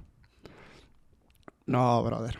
O sea, pasé literalmente en cuatro meses de todo a nada, muy cliché, pero genuinamente yo pensando que esa combinación era prácticamente, o sea, ponte a pensar, Sí, claro, chocar claro. no te funciona tu segundo negocio y aparte se te van tus clientes más importantes, o sea, en cuatro meses, güey, es una combinación y luego a los seis meses pandemia, o sea, entonces la realidad es que, y, y quiero genuinamente que, o sea, que este- con esta historia no, o sea, suena muy cliché, pero realmente no hagan ese error que yo hice. Este, y, y soy muy sincero, o sea, genuinamente lo diría si lo hubiera comprado por ego el, el auto, lo- o sea, pero no, nunca lo compré por ego y no volvería a comprar un auto por, o sea, nunca lo he comprado por ego porque me encantan. Pero sí, fue una mala decisión el dejar todo el, o sea, todo lo que tenía invertido, lo invertido, ahorrado, lo desquité en eso. Ahora, de manera muy puntual, y dímelo de una manera muy práctica, ¿cuál crees que es algo que nos podemos llevar, incluyéndome, para que no caigamos en, en eso? Sin, sin, sin lo mediático de siempre de, pues ahorra, pues no, o sea, No, digo, por ejemplo, el tema de, de mucho, digo, de la sensibilidad, digo, como tú lo dices, mucho también pasa de experiencias propias, ¿no? Digo, si nunca te lo ha pasado, tú crees que no te va a pasar, ¿no? Sí. Digo, como, digo, y pasa con cualquier cosa, o sea, incluso con temas de salud, ¿no? Tú dices, ah, o sí, sea, te da peor. de que, oye, no, esta persona no se cuida y le dio esta enfermedad, nada, sí, pero a mí no me pasa, ¿no? O ves muchos casos de estilo y tú crees que no te va a pasar, ¿no? Digo, y está esta teoría del cisne negro, que son estos eventos que son extremadamente improbables, pero por alguna otra cosa llegan a suceder. Entonces, a final de cuentas, eh, entender que, pues digo, podemos caer del otro lado de la posibilidad, ¿no? Y tener esta... O sea, está mucho este pensamiento de la gratificación instantánea, de quiero ver los resultados de mi trabajo reflejados hoy mismo, ¿no? Sí. Y esto eventualmente causa, eh, digo, y esto se puede deber tanto a temas de ego, que en este no fue tu caso, pero pueden ser temas de ego, pueden ser temas de inseguridades, pueden ser temas de presión social incluso. Digo, y con presión social me refiero a temas de, oye, que eh, los amigos de tal o los amigos de mi novia y La tal, familia. la familia pide esto y están acá y tú eventualmente te fuerzas a algo que no es que no lo puedas pagar en ese momento, porque a lo mejor en esas posibilidades es mucho esfuerzo, pero hace sentido. Pero eventualmente, eh, digo, y es lo peor que puede pasar el tema de la inflación de vida, que lo comentábamos mucho. Si tus ingresos son 10 y tú gastas, gastabas 5, vamos a suponer que primero tenías un ingreso de 5 y luego gastabas 4, ¿no? Entonces, lo que la mayoría de la gente dice es, bueno, si ahora gano 10, pues voy a gastar 9, ¿no? Y si ahora gano 15, pues voy a gastar 14. 14. Y así eventualmente, hasta que llega un punto donde ya a lo mejor ganas 50 y gastas 50, ¿no? Y todo muy bien, porque esto es como un barco que eventualmente está flotando en el agua, sin rumbo a lo mejor, pero fl- flotando, flotando, flotando. Lo que pasa es que a lo mejor te entra algún tema, o sea, el, banco, el barco se, se abre un Te agujerito. despiden. Sí, te despiden. Y el tema es que tus gastos ya están en 50 y tus ingresos bajan de 50 a 10 o a 0. Entonces, ya tienes unos gastos y un estilo de vida de 50. Y con estilo de vida, y es donde aquí entra el tema de las deudas como trampas, es a lo mejor son estilos de vida que ya no puedes evitar, ¿no? A lo mejor te endeudaste en un carro, a lo mejor te endeudaste en un celular, en algo, y ya son temas de que, oye, ya no es como, ah, bueno, dejo de gastar, sino tengo que pagar, ¿sabes? O la escuela de tus hijos. Sí. O sea, tú lo puedes meter como un tema de más, o sea, de esas necesidades más prácticas. Sí, claro. Digo, allá son temas, por ejemplo, que todo se soluciona a veces con planeación. Digo, temas de planear educación este, desde muy tempranos, desde seguros de educación, de, oye, ¿qué pasa si me quedo sin empleo? Hay muchas herramientas financieras que te permiten como estas necesidades de primera instancia cubrirlas. Este, pero al final de cuentas sí, o sea, se vuelve un tema donde nadie cree que le va a pasar y la inflación de vida se vuelve tan común que hasta que te pasa, y digo, hay personas que nunca les pasa, ¿eh? O sea, digo, es real, pero siempre nos queremos la excepción. Ese es, el es tema. como fumar y que te dé cáncer. Exactamente. ¿Sabes? O sea, seguramente va a incrementar la probabilidad de, pero hay gente que nunca fuma y, y tuvo cáncer. Y hay personas que fuman toda la vida y no les da cáncer. O sea, pero a final de cuentas es esa posibilidad que siempre tienes que estar consciente de que te puede suceder. Es- Es un hecho como de minimizar riesgos al final del día. Y digo, todavía puede entrar algo más fuerte y todo lo que ahorraste no te funcionó. Pero lo que sí, sí puedo estar seguro es que si llegas a estar en una situación y tienes algún fondo o, al- o algún plan B, el impacto no va a ser tan drástico. Ahora, que hay algo bien interesante aquí, porque, por ejemplo, y, y lo mencionabas muy bien al principio, generalmente se sesga mucho hacia las historias de éxito. O sea, por ejemplo, normalmente las grandes ganancias son personas que arriesgaron prácticamente todo, ¿no? Y con grandes ganancias me refiero a eh, héroes este, de la cultura pop tipo Steve Jobs o eh, Elon Musk. Elon Musk, este tipo de personas que arriesgaban todo su capital y eventualmente les salió muy bien. ¿no? Dijiste cultura pop y, y Sí. dijiste Steve Jobs. Yo creo que la cultura pop que tiene la gente en general contra la tuya es muy diferente, pero sí. bueno, digamos, Sí, a final de tu cuentas. cultura pop. Cultura pop, cultura empresarial. Sí. Este, a final de cuentas, eh, estos héroes como que han, que han el mundo y revolucionado, pues eventualmente se han basado en toma de riesgos hasta irresponsable, ¿no? Y digo, esto se ve muchísimo ya en temas de, de gestión de portafolios que, por ejemplo, se vio mucho en el 2020 en temas financieros, donde decías, oye, hay personas de 17 años que no tienen experiencia haciendo inversiones y que han sacado rendimientos del 300, 400%, ¿no? Y tú dices, oye, ¿cómo es posible, no? Eh, que le están ganando los inversores más grandes del mundo y todo esto, y luego toca ya un 2022, un año de recesión, y eventualmente ya se dan cuenta, oye, perdieron todo, ¿no? Porque la gestión de riesgos, a final de cuentas, en temas de gestiones de riesgos con tu dinero, una gestión de riesgo apropiada no se trata de no tomar ningún riesgo o de tomar pocos riesgos, se trata de conocer cada uno de los riesgos que estás tomando. Claro. Eventualmente, si tú sabes que estás tomando 15 riesgos, pero los conoces todos a la perfección, tienes una buena gestión de riesgos. Sí. Pero si tomas un riesgo y no eres consciente de ese riesgo, tienes una pésima gestión de riesgos. Y a final de cuentas, el tema se ve reflejado en qué tan agresivo puedes ser tú con tu dinero y que te afecte o no te afecte en cuanto a tu perfil de inversionista y perfil personal. Que ser coherente. Y creo que eh, eh, esa, esa filosofía de ser coherente lo puedes aplicar en muchos esquemas de tu vida, ¿no? O sea, por ejemplo, cuando reconoces esta, esta escala de realidad dentro de tu trabajo, puedes ser coherente con las expectativas que vas a tener en un año, ¿no? Sí, claro. Este, creo, que, creo que puede aplicar mucho como en esos contextos. Ahora, por ejemplo, por ahí he escuchado que hay algunas plataformas, eh, digo, no, no quiero decir marcas, pero hay, hay algunas plataformas de, de inversión que te pueden quitar como, un- como una mensualidad al mes y te lo manda directamente a un fondo. ¿Esto existe? ¿Cómo funciona? Sí, bueno, depende mucho de, o sea, vaya, todo este tema de, los pagos automáticos existe y digo, te basa meramente en la estrategia más común de inversiones que se llama Dollar Cost Average, que es una estrategia, es perfecta para eh, pe- personas que no se dedican a esto son como tal principiantes, que al final de cuentas consiste en promediar en un activo que relativamente tiene proyección a futuro positiva, ¿no? Que es estable. Exactamente. No precisamente estable, pero sí que tiene proyección futura eh, positiva. Por ejemplo, porque un activo estable podría ser un bono de un sete, ¿no? Que porque al final de cuentas la estabilidad es que no se mueva. Pero, por ejemplo, eh, un activo que puede ser volátil, como puede ser el SP500 o un fondo eh, indexado como tal, pues eventualmente muchas personas hacen como esta planeación y aquí salen los famosos PPR, los planes para el retiro, donde eventualmente vas aportando mensualmente y te dicen en 50 años, o bueno, me la bañé con 50 años, pero en 40 años tienes un patrimonio de tantos y ingresas 2 mil pesos al mes, ¿no? Sí. Este, es basado a proyecciones y estadísticas y resultados pasados no garantizan resultados futuros, pero eventualmente como tal terminan siendo opciones interesantes para ir abonando a algo en un futuro. Entonces, Sí.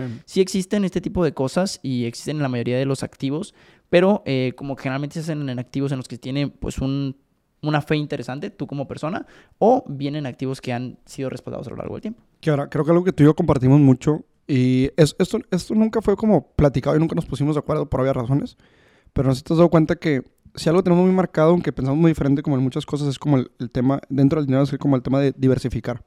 Y es como una gestión de riesgos, ¿no? Al final del día es el tener tu capital en diferentes secciones, con diferentes tipos de riesgos y ser coherente en eso. Este... ¿Te parece si platicamos un poquito cómo, cómo funcionan nuestros portafolios? Y digo, al que, al que le sirve y al que no. Me gustaría que, por ejemplo, tuvieras tu punto, que tú te dedicas a eso y eres mucho más como este, estricto en ese tema y aparte le inviertes tiempo en eso y alguien como yo que generalmente no sabe absolutamente, o sea, Sí, sabe claro. muy poco. Digo, mira, eh, hay varios puntos y digo, como te lo he comentado muchas veces y como lo he comentado muchas veces también en redes, depende mucho del perfil de inversor de cualquier persona, qué clase de portafolio puede tener, ¿no? Este, o sea, vaya, la diversificación sí es una estrategia que es a prueba de riesgo, pero también a prueba de desconocimiento. Es decir, que entre menos sabes, más te conviene diversificar, ¿no? O sea, por ejemplo, si tú eres una persona que no tiene ni la menor idea de qué invertir en bolsa de valores o en cualquier tipo de activo, pues diversifica, ¿no? O sea, si no, porque pues a final de cuentas es más fácil y es dejar la mano en algo profesional que dejarlo solamente en un activo con mucho riesgo. Que pones un ejemplo práctico de si tienes 100 pesos, ¿qué es diversificar? Digo, pues vaya, tener, por ejemplo, 100 pesos, bueno, es una cantidad claro, claro. pequeña, pero vamos a suponerlo como un, un, X, ¿no? Entonces, al final de cuentas, pues diversificar sería, digo, no te puedo dar un número de porcentajes exactos porque al final de cuentas tendrías que contar, por ejemplo, te pongo un ejemplo muy sencillo.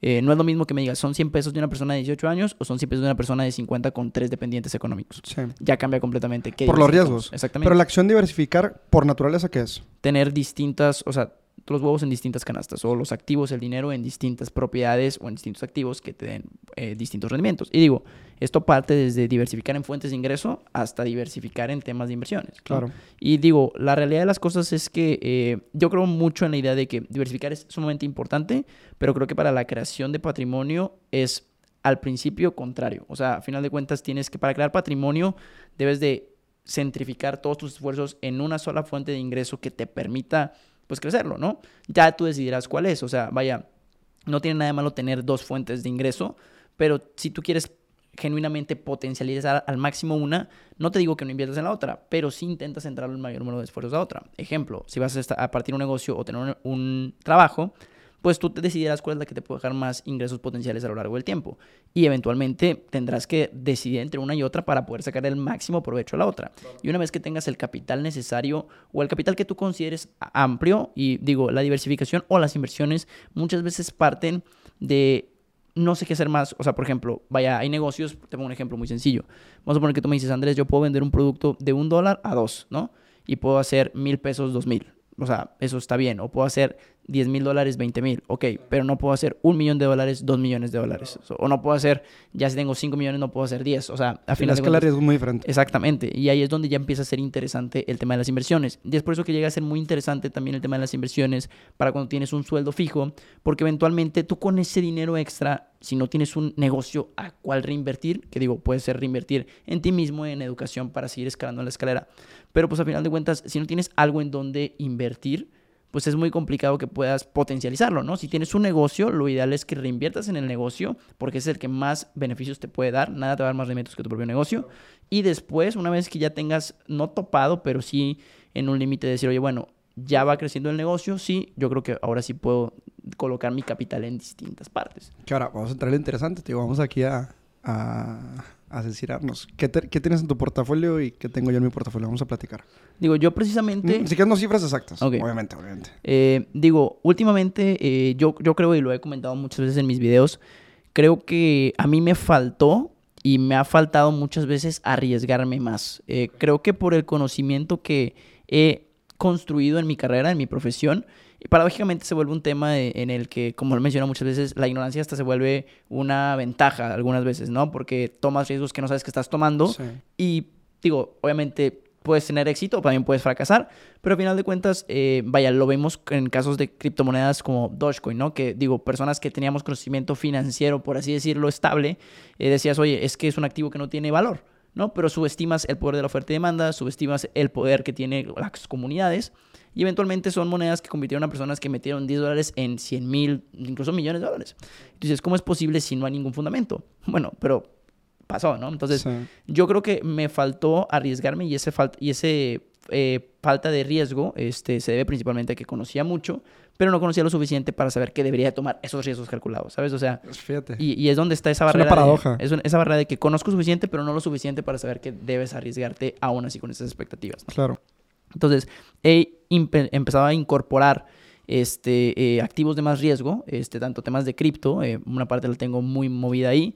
La mayoría genuinamente sí está reinvertida tanto en flujo como en capital en el negocio, porque al final de cuentas es donde creo que está en, en, crecer la mano de obra, en todos los procesos que se pueden ir mejorando, este, y en acciones que yo creo que personalmente me pueden brindar a mí un beneficio en base a mi conocimiento específico de análisis. O sea, yo sí ya antes era como mucho más conservador y decía, no, pues mejor un fondo, ¿no? Porque era lo lógicamente... Eh, vaya, lo que pues parecía más lógico a, mis conocimientos y dije, oye, pues es lo más seguro. Y sí, es lo más seguro, pero eventualmente si tú quieres tener beneficios asimétricos, tienes que tomar riesgos de la misma manera. Que eso va a depender del perfil de inversión y la tolerancia al riesgo que tú puedas manejar. Hay personas que no pueden eh, ver las fluctuaciones. Vaya, o sea, yo en mis criptos tengo ahorita negativos interesantes que, llamarían la atención a, a bastante gente, pero como tengo la fe en los activos y conozco efectivamente en lo que estoy invirtiendo, o sea, no me pongo nervioso y a final de cuentas también puedo tolerarlo porque me lo permite el flujo. Entonces, eso también depende mucho. Aquí te voy a mantener un poco para los que tengan conocimiento, para dimensionar muy poco, tienes más de un Bitcoin. Sí, definitivo. Entonces, en ese contexto yo creo que cada quien ya se pone una idea. Y a, mí lo que se vuelve interesante es que, digo, los que te sigan en cuestión de contenido, que yo recuerdo al menos, y, pues vaya que me toca ver tu contenido, nunca has sido como muy tajante en una recomendación de compren Bitcoin como hay estos gurús eh, eh, eh, interesantes, ¿no? Por ejemplo, hablando de manera práctica, que es donde quería como, pues, de alguna manera exponer nuestros casos, que volvemos a lo mismo. Es nuestro, nuestra realidad, nuestro contexto. No quiere decir que lo que aplique para nosotros aplique para todos, pero bueno. Yo, por ejemplo, a, las, a los golpes aprendí hoy, por hoy, mi, mi patrimonio lo tengo dividido como en... Tengo en flujo, o sea, en líquido, en, en, en, en dinero a la mano, tengo al menos 6, 7 meses de, de nóminas de sueldos. Ok. Por el chistecito que pasó la, la vez de, de la aplicación, ¿no? Que digo, también es mejorable, ¿eh? Hay ciertos instrumentos líquidos que podrían brindarte... Justo, justo. Ahorita vamos a tocar eso, pero no tengo el conocimiento, ¿no? Entonces, por ejemplo, tengo, tengo como seis meses líquidos de, de, nóminas. Tengo algo en cripto, este, no tanto como tú definitivamente, pero creo que yo también medio confío en el concepto de criptomoneda, el tema de blockchain, creo que lo entiendo. De hecho, hay una historia muy chistosa que te he platicado que, que ahorita creo vale la pena contar. Este, tengo futuramente lo hemos platicado y por X oye nos ha dado, pero ya tengo un fondo para, para bolsa, este, que ahí me voy a poder contigo en cuestión de ese mismo fondo pues estará diversificado a más riesgos y menos riesgos, ¿no? Pero realmente, y pues bueno, viene raíces, que tú también tienes bienes raíces, ¿no? Que eso también es también como una apuesta relativamente segura. Este, que como todo, todo lleva su riesgo, pero creo que sí mitigas mucho el riesgo en, en, en separarlo, ¿no? Y, y en no perder de vista lo importante, o sea, yo hoy por hoy sigue siendo donde más invierto en break. Y te consta, porque tú has visto muchos de los números y muchos de los riesgos que tomo como de manera interna. Y antes de invertir en otro DEPA, invierto en, en break, ¿no?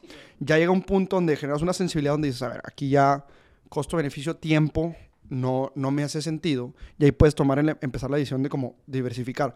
Pero me hace todo el sentido del mundo y yo soy un caso práctico de eso de primero generar un vehículo que te genere flujo, que en mi caso es mi empresa, y ya cuando ese flujo esté topado, por manera, porque no es que esté topado a nivel cuánto puedas ganar, pero llega un punto donde te vas a dar cuenta que por más tiempo que tú le inviertas, o sea, que ya invertir el doble tiempo no es ganar el doble. Definitivamente. Y ahí es un reto bien interesante, ¿no? Entonces creo que en esas situaciones ya es cuando dices, ok, tengo que empezar a diversificar para bajar mi, mis preocupaciones y mis riesgos del, del, día a día, ¿no? Este, pero, por ejemplo, en ese sentido, entrando un poquito en materia cripto, este, digo, obviamente, hoy es, hoy es 29 de noviembre del 2022. La verdad es que no sé cuándo vaya a salir esto. Este, probablemente, no, no creo que salga otro año, pero yo creo que, que va a tomar un par de semanas. Creo que va a seguir todavía la tendencia este, hacia la baja de cripto, al menos yo creo que en este cierre de año. Pero bajo concepto, yo, yo en el fundamental del, del activo y el funcionamiento de criptomonedas, yo creo en el, en el fondo de las cripto. Este, ¿Te parece si platicamos un poco de qué es la cripto, cómo funciona y demás? Sí, digo, definitivamente, eh, digo, nomás para cerrar un poquito el punto que hemos visto, eh, por eso tú me decías, digo, a final de cuentas, eh, yo jamás recomiendo una inversión directa de, oye, inviertan en esto porque sé que hay una variedad de perfiles interesantes que no podrías aplicar a todos. ¿no? Generalizar. Eh, sí, definitivamente. Y mucho menos en un tema tan sensible como es las inversiones. Tal vez en otros temas hay gente que tenga un poquito menos de esa responsabilidad, pero por ejemplo en temas de, de finanzas siempre se inculca mucho ese tema de responsabilidad de, oye, no puedes dar algo por hecho a todas las personas y decir que esta es la verdad absoluta de todo. Porque pues eventualmente son muchas cosas las que cambian y las que influyen en las decisiones personales de cada quien y por eso es que te tienes que asesorar personalmente tú, ¿no? Y también es el tema de los grados de, de libertad que tú puedas poseer, ¿no? Y digo, tu mínimo indispensable, cuánto puedes arriesgar en base a la seguridad que ya tienes, ¿no? Si ya tienes un mínimo de ingreso que te permite tener esa libertad de decir, oye, yo con esto ya aguanto, pues el resto lo puedes arriesgar y a lo mejor, aunque no ganes, pues ya no te tienes este, este problema de, oye, ¿y si perdí todo? ¿no? Que ahí es donde está el tema principal, ¿no?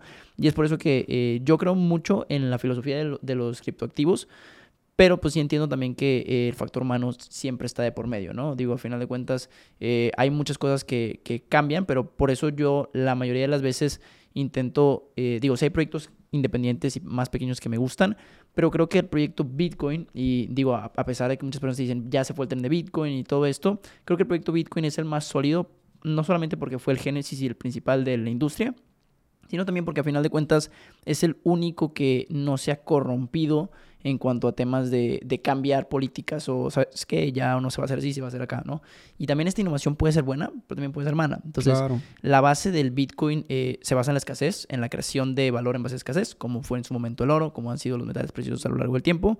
Y el código está diseñado para que solamente haya 21 millones de Bitcoins. Entonces, si eventualmente eh, seguimos la ley de oferta y demanda que ha mandado a lo largo de la Tierra todo el tiempo, o sea, todo el tiempo en todas las áreas prácticamente de la vida que conoces, la oferta y demanda predomina, pues eventualmente el código de Bitcoin hace sentido, ¿no? Y digo, eso y muchas más otras cosas que yo creo que pueden funcionar, más la adaptabilidad, que eso también me ha dado mucho cuenta en temas de proyectos cripto, que no solamente se trata del beneficio del proyecto, sino también eh, la comunidad que lo respalda, porque se vuelve un tema que es como una red social. Tú no entras a la comunidad de la red social por ti, sino entras porque hay alguien más, una celebridad, un amigo, un familiar que quieres conectar. Entonces, entre más personas tengan un activo, más vale el activo por la pura fuerza de oferta y demanda.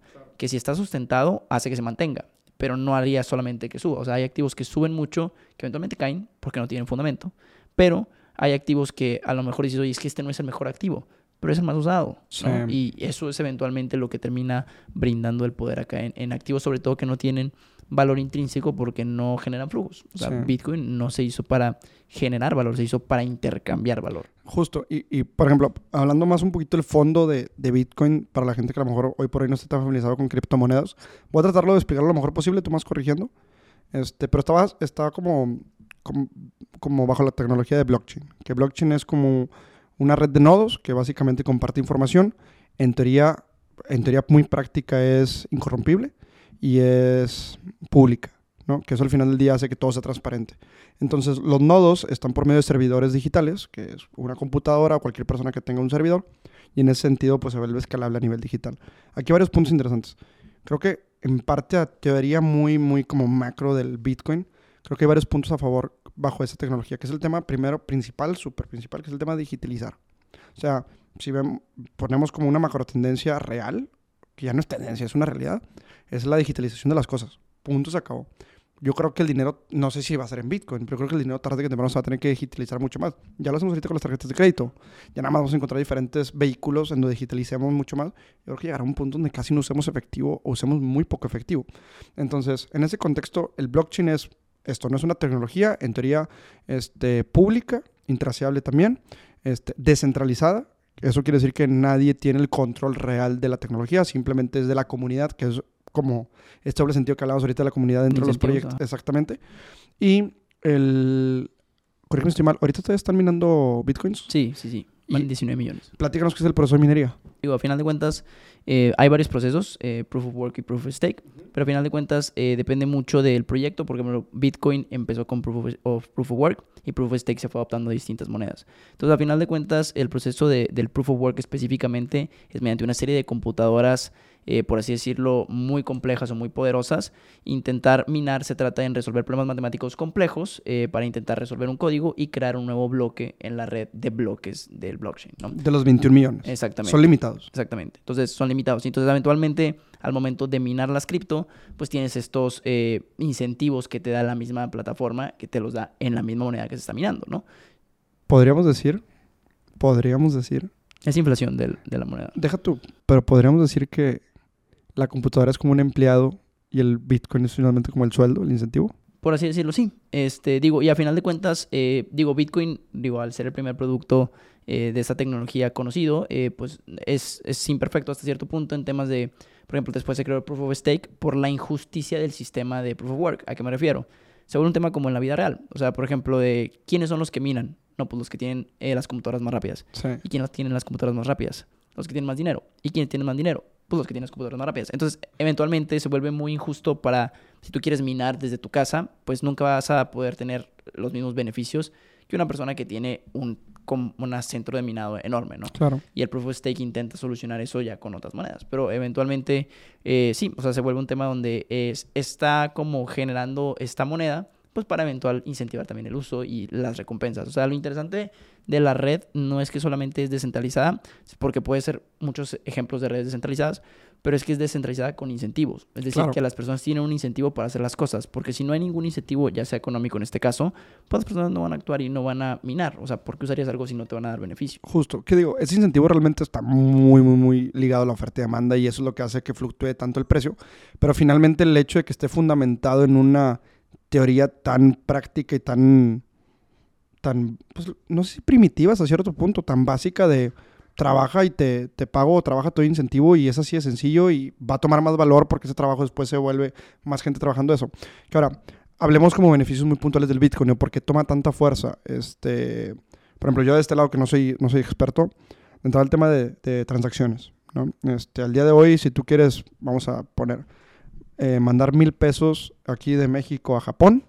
Seguramente haya, ¿qué te gustan? ¿Unos tres intermediarios? ¿Cuatro intermediarios? Y ni se diga los tiempos que tardas. Ajá, entonces tienes intermediarios, el tiempo que te toma y el cambio de, de, divisa. Y comisiones. Exacto, y comisiones. Entonces, realmente los mil pesos, ¿qué te gusta que llegue a Japón? Por poner un ejemplo. Sí, no, no sé, vamos a suponer que llegan 900 y algo, ¿no? 900. Y, y el tiempo que tome. La teoría dentro de Bitcoin, que es descentralizado y que todo está conectado a la misma red, es que tú puedas mandar ese, ese mismo valor en segundos. Sí, claro en segundos dependiendo de la red y a costos mucho más bajos también dependiendo de la red, ¿no? Y digo, eh, el proyecto Bitcoin es bien interesante y digo, para los que les interese más a fondo pueden revisar el white paper que es como tal, eh, pues literalmente una descripción pequeña de, de, en qué se basa el proyecto eh, que se hizo en 2008. Digo, lo más interesante del, del Bitcoin y nace en el 2008, que es un número muy popular por el tema de la crisis que hubo en los bancos inmobiliarios en, bueno, de, la crisis inmobiliaria que hubo en Estados Unidos, especialmente con algunos bancos que quebraron, y nace de la desconfianza del consumidor. Eh, ¿Y a qué me refiero con esto? Digo, desde hace mucho tiempo creo que ya la gente se da cuenta que el dinero se vuelve más un tema y es mucho más filosófico este dato, pero es, es, es, una ilusión. O sea, a final de cuentas el dinero ya no está sustentado en base a los minerales que conllevan las monedas que tiene detrás. El patrón oro se eliminó desde hace mucho tiempo del Bitcoin. Digo, el patrón no se eliminó desde hace mucho tiempo del dólar. Y eventualmente eh, ya no tenemos más que el respaldo del gobierno este, por eso, ¿no? ¿Es credibilidad? Es credibilidad. Es meramente la credibilidad que tienes detrás de un gobierno, de una institución y la capacidad que tiene ese gobierno para cobrar impuestos, lo que le da como tal ese valor a la moneda, exactamente. Y pues también se vuelve mucho el tema de qué tan sensible es tu dinero. O sea, por ejemplo, mm, vamos a suponer que por alguna u otra razón este, los bancos no quieren retirarlo, no te dejan retirarlo, pero pues eventualmente también sabemos que los bancos hasta cierto punto no podrían dejar todo el dinero eh, a manos de los usuarios, sí, en los usuarios todos los piden al mismo tiempo, ¿no? El dinero está apresado, ubicado, invertido, mil y un cosas, entonces el dinero no está disponible para ti. Entonces empezó a crearse esta idea de los bancos no tienen a lo mejor el mejor interés para nosotros ciudadanos que nosotros sí teníamos pensado que sí, ¿verdad? Entonces se empieza a crear esta política de donde el dinero sea de las personas. O sea, decir, oye, bueno, al final de cuentas, sea mi dinero y no me lo puedes congelar. Si lo quiero tener, lo puedo tener cuando yo quiera. O sea, todo ese tipo de cosas de accesibilidad de, de dinero que son a veces impensables, ¿no? O sea, digo, tú vas al banco y quieres sacar todo tu dinero y no te van a dejar a primera instancia. O sea, probablemente sí, pero vas a tener que esperar y mover unas cosas y de repente tienes tu dinero, ¿no? Claro. Que si te pones a pensar, si no me equivoco, también parte como del fin de Bitcoin y creo que es donde todos ven la visión de Bitcoin, es que pues, el día de mañana no sea un, un objeto de trading, o sea, sí. sea como una divisa, o sea, más estable. Sí, definitivamente. Cuando Bitcoin esté listo, ya no va a ser como, ah, la voy a... En papel. Exactamente. O sea, y no, y aparte no es el tema de ah, o sea, cuando Bitcoin esté listo no es como que quiero invertir en Bitcoin, ¿sabes? O sea, es genuinamente quiero mantener el valor de mi dinero en Bitcoin. Es store of value, a final de cuentas. Entonces, eso es como la visión que tienen detrás de ese proyecto. Y digo, hay mil y un otros proyectos en temas de cripto que ya dependerá muchísimo del fundamento de cada uno de los proyectos y es un poquito de entendimiento de las necesidades que cada uno que llevan. Y a final de cuentas es entender que esto, o sea, este fenómeno de revolución no es nuevo. O sea, vaya, pasó con la industria automotriz hace mucho tiempo, pasó en 1999 con la industria tecnológica y va a pasar con el tema cripto. No todos los proyectos van a sobrevivir y eso es sumamente importante de entender. O sea, los proyectos pequeños o a lo mejor no tan bien fundamentados van a morir eventualmente. Como murieron algunos de los proyectos en 2017, incluso antes. Porque en estricta teoría, quiero pensar, digo, yo no he leído el white paper de Bitcoin ni estoy tan involucrado, pero quiero pensar que no se hizo como un objeto de trading ni de generar riqueza a ciertas personas. Sí, no, definitivamente no. Fíjate que uno de los principios bien interesantes que yo noté en el white paper, que nunca me había puesto a pensar, eh, se hacía como tal, eh, como un medio de pago peer-to-peer. o sea, para dos personas, sin intermediarios y aparte que sea irreversible. O sea, porque si te pones a pensar, vamos a poner un ejemplo muy sencillo, que si tú eres emprendedor a lo mejor te darás cuenta. Imagínate que tienes tu tienda en Shopify y te hacen un pago por PayPal. La persona recibe el producto, pero hace un reclamo que no lo recibió, no le gustó. Y PayPal, como es un intermediario que tiene una responsabilidad con las personas que pagan, eventualmente se ve más orillado de decir, bueno, ¿sabes qué? Le regreso el dinero a la persona que pagó y a la persona que dio el producto, pues ni modo, que asuma la pérdida, ¿no? Entonces, pues eventualmente estos procesos de irreversible hace que tenga una ventaja y una desventaja. Este tipo de prácticas ya no serían con el tema de Bitcoin, pero también se presta a que si te equivocas, te equivocas.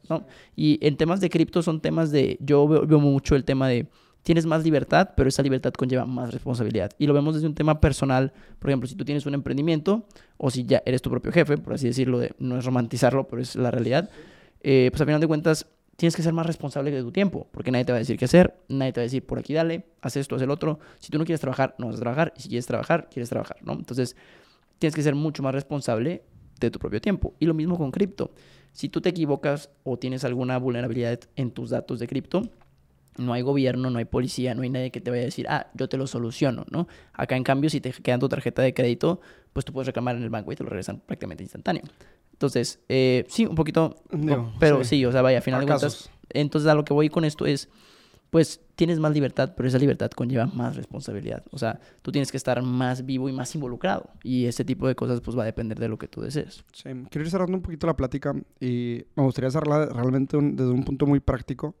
Hablamos, creo que estamos en el mismo canal de hay un punto, ya como que volviendo al tema de la empresa, de invertir y demás, hay, un punto de tu empresa que te genera suficiente flujo o tu trabajo el suficiente flujo como para que valga la pena invertir. Creo que ese punto previo a llegar vale la pena que inviertes en ti. Suena muy cliché, pero si es, toma unos cursos que, que puedas comercializar tu conocimiento de esos cursos. Puede ser, por ejemplo, en mi caso fue Google Ads, Facebook Ads, este, el blueprint de Facebook, etc. Y yo cuando llegues a ese, a, a ese número que, que valga la pena ya invertir, vamos a ponerle cuánto te gusta que puede ser un número práctico, real, que yo sé que es muy de contexto, muy de situaciones, pero un número que alguien puede decir, ok, voy a trabajar hasta que libre yo pueda tener esto al mes para invertir. Pues a final de cuentas, eh, digo, se vuelve un tema de ecuación tiempo-dinero. O sea, en el tema de si le quieres meter más dinero, le vas a tener que meter menos tiempo. Pero si quieres empezar desde más joven y construir un hábito, pues eventualmente el tiempo te va a dar toda la razón del mundo. Incluso hay temas donde a veces el tiempo, por el interés compuesto y su funcionamiento, pega mucho más que la cantidad. O sea, vaya, tú a lo mejor puedes invertir el doble a los 40, pero invertir la mitad desde los 20 y vas a tener más dinero desde los 20 que la persona que invirtió el doble a los 40. Tratemos de dar un parámetro muy neutro y digo, sin ponerlo en ejemplo de alguien, ¿cuánto te gustaría que puede ser algo que, que tú ganes al mes y puedes decir, ok, esto lo voy a invertir y aquí vale la pena invertir? Yo tengo un número más o menos. Es que la cifra mm, yo no la podría decir como de primera mano. Tan, responsable. No tengo, la, no tengo la cifra, porque al final de cuentas varía muchísimo. O sea, y, y, eventualmente digo, yo creo que tiene que ver más que nada por porcentajes de ingresos. O sea, y, y, que se te dé la libertad, y que se te dé la libertad. O sea, tan sencillo de decir, oye, tengo la capacidad económica para poder designar un dinero que no va a ser de primera necesidad en corto plazo. O sea, y ese número es extremadamente tentativo. Porque ¿a qué voy con esto? Puede ser nunca. A lo que voy es que a lo mejor hay personas que dicen, no, pues yo en vez de invertir, aumento mis costos de vida y al aumentar mis costos de vida nunca me va a quedar una cantidad. Entonces no puedes decir, eh, como digo, también depende de la ciudad, hay costos de vida más elevados. Ciudad de México tiene costos de vida más elevados que algunas otras ciudades. Entonces depende muchísimo de, de los grados de libertad que pueda tener la persona. Pero yo creo que es más que, más que una cantidad fija, eh, numérica y estable, porque es variable. Eh, o sea, digo, y vuelvo, a repetir, la variabilidad de, de esto es desde los dependientes. O sea, a lo mejor te puedo decir, no sé, vamos a poner un ejemplo, 50 mil pesos. Pero a lo mejor hay personas que esos 50 mil pesos tienen que mantener una familia. Y hay personas que 50 mil pesos tienen que mantenerse solo. Entonces, no son los mismos 50 mil pesos. No, totalmente. Pero, por ejemplo, en, e, en, ese mismo caso, aquí ya poniendo independientemente de lo que ganes, ¿cuánto sería un buen objetivo? Que yo sé que depende muy diferente un padre, familia, a... Pero una persona que ya tiene sus necesidades cubiertas porque yo siempre he dicho que hay un punto donde empieza a ganar más y, pasa esta naturaleza cultural de subo mis gastos, ¿no? Claro. Entonces, como que cuando tú notes eso, es como una señal de decir, ok, si empiezo a ganar más y no subo mis gastos, puedo empezar a invertir. Sí, claro. Y ser inteligente con eso. A lo que voy es, cuando, porque también no estamos diciendo aquí de que pues vete a un departamento que no te guste, o sea, ya es muy cualitativo. Pero, por ejemplo, yo voy a vender una cifra y, y la vamos pivoteando, o sea, yo creo que contemplando que ya tengas cubiertos tus gastos y a lo mejor puedes hacer un colchoncito por cualquier cosa de tus gastos de unos dos, tres meses, creo que una buena cantidad de invertir al mes puede ser de entre 6 mil y 10 mil pesos. Puede ser, de- o sea, digo, a final de cuentas Vaya. se puede prestar, por ejemplo, porque esos son a lo mejor pagos para algún departamento. Sí, ¿Sabes? que O también sea- es alcanzable. O sea, porque obviamente puedes decir, sí, o, pues, invierto un millón de pesos al mes. Sí, obvio. claro. Y digo, te lo vuelvo a repetir, depende mucho de la cantidad de tiempo, dinero. O sea, por ejemplo, eh, vaya, puedes a lo mejor invertir desde 500 pesos eh, mensuales, pero terminas en quién sabe cuántos años, en mucho más tiempo, y terminas generando un patrimonio muy elevado. Todo depende de tiempo o dinero, o sea, cuando tienes la libertad de poner. Entonces, digo, yo siempre lo veo en temas de... La construcción de, de los hábitos para mí es de lo fundamental. Y en el tema que lo veo es, aunque empieces a invertir poco, ya desarrollas el hábito. Entonces, el problema con lo que pasa es que las personas dicen, yo para qué invierto ahorita cuando gano X cantidad, mejor invierto cuando gane X cantidad. Pero si no agarras el hábito, nunca lo vas a hacer. O sea, si no sabes administrar mil pesos, nunca vas a poder administrar 100 mil o un millón. Entonces, el tema se vuelve a, yo voy a separar siempre el 10% de mis ingresos, o el 20%, o lo que tú te puedas permitir, independientemente si gane más o gane menos. Sí. Porque eventualmente, si tú lo ves en cantidades monetarias, nunca vas a estar satisfecho. O sea, Sí. y nadie tiene, o muy pocas personas tienen la inteligencia emocional suficiente para poder decir, aquí es suficiente y ya dejo de gastar y ahora sí me pongo a invertir, ¿sabes? Sí. Tienes que verte muy forzado tú desde tu propia eh, perspectiva y decir, ¿sabes qué? Yo siempre voy a invertir el 10%, siempre que obviamente no tenga necesidades de primera Claro. instancia. Que le podríamos, por ejemplo, si no es una cifra, lo que sí podríamos decir a lo mejor es, empieza.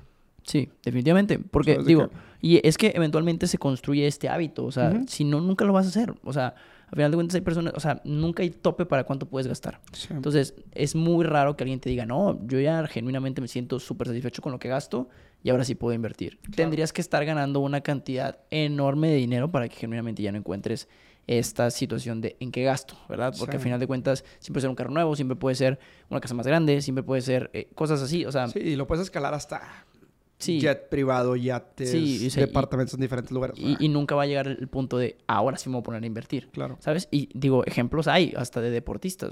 Hoy en día es muy diferente porque ya hay mucho más conocimiento. Ya las historias de deportistas que se quedan en la calle y todo esto son cada vez mucho más raras porque hoy en día hay asesores y con toda la interconectividad de las redes es, de, oye, bueno, te asesoro, ¿no? O sea, ya grandes astros de todas las industrias deportivas tienen muchos asesores que los permiten crear patrimonio. Pero antes era muy común que se quedaran completamente en la calle y no era un tema de, ah, sí, este, es que él nunca, él nunca ganó lo suficiente como para invertir. Sino más bien un tema de nunca desarrolló un hábito Claro. y nunca tuvo la enseñanza que alguien le dijera, oye, deberías de considerar el futuro, ¿no? Sí. O sea, y, y ahí es donde está el problema. Entonces, yo no lo veo como en una cifra específica de cuánto debes de invertir, sino más bien una cantidad de hábito de, oye, bueno, Como la acción Sí. per se. porque esta acción te va a llevar a hacerla a lo largo del tiempo. O sea, si dices 10% de lo que gane, 10% de lo que gane, 10% de lo que gane, digo un ejemplo muy burdo, este, pero mi padre, eh, que decía mucho, este, digo, él nunca invirtió en su momento, este, porque pues no tenía el acceso a ese tipo de instrumentos que hay hoy en día, pero me decía, yo ahorraba del 50% de lo que ganaba, que eso, o sea, muy difícil, digo, también viene mucho de la mentalidad de personas que no vienen de, o sea, de ciudad, o sea, mi padre de Linares viene a la ciudad, entonces era como otro tipo de mentalidad, pero sí es de que desde me dice, y hasta la fecha es el 50%. O sea, ni aunque ganaba poquito ni aunque ganaba más. Y esa disciplina y esa mentalidad es lo que te brinda el tema de, ok, o sea, gane mucho, gane poco, tengo siempre esta estabilidad y me va a permitir construir el hábito y ese hábito me va a construir patrimonio, Sí. tarde o temprano. Tarde o temprano. Me parece correcto y estoy de acuerdo. Hermano, vamos a ir cerrando. Este, ¿Dónde te podemos seguir? Cuéntanos. Me pueden encontrar en prácticamente casi todas las redes como Andrés Garza M, excepto en TikTok que me tengo como arroba capital inteligente. Digo, y para la gente por ahí que quiera aprender un poquito más, ¿das cursos, seminarios? Sí, tenemos este cursos que también los pueden encontrar prácticamente en las redes sociales. Próximamente vienen proyectos un poquito más grandes. Este, no spoiler, pero pues, por ahí, ahí van a sacar varias cosas interesantes que ya van a ser un poquito más integrales. Probablemente cuando salga esto, ya estemos en fechas de estar anunciando los nuevos... Nuevos los- proyectos. sí. Este, incluso viene el tema de, de un libro que no, no lo he anunciado tampoco públicamente, pero, pero sí es próximo año, ¿no? 2023. Me parece bien. Pues, brother, creo que se queda también abierta la puerta para la segunda vuelta. Gracias, hermano. Este, un placer, un gusto, como siempre. Digo, platicamos muy seguido, pero seguramente... Digo, creo que tocamos cosas diferentes desde un punto de vista también muy transparente. Te agradezco mucho el tiempo, hermano. Con lo que Gracias. pudiste venir. Y pues bueno, para todos los que nos escucharon, de nuevo, muchas gracias por escuchar su podcast Breakout. Eh, vamos a seguir con, con la lista de invitados que ya tenemos programada. Esperamos seguir dando un poco de valor, también hacerlo un poquito entretenido, que no sea tan, tan, tan aburrido aquí el tema empresarial. Y pues bueno, este, seguimos en contacto y nos vemos a la próxima. Gracias.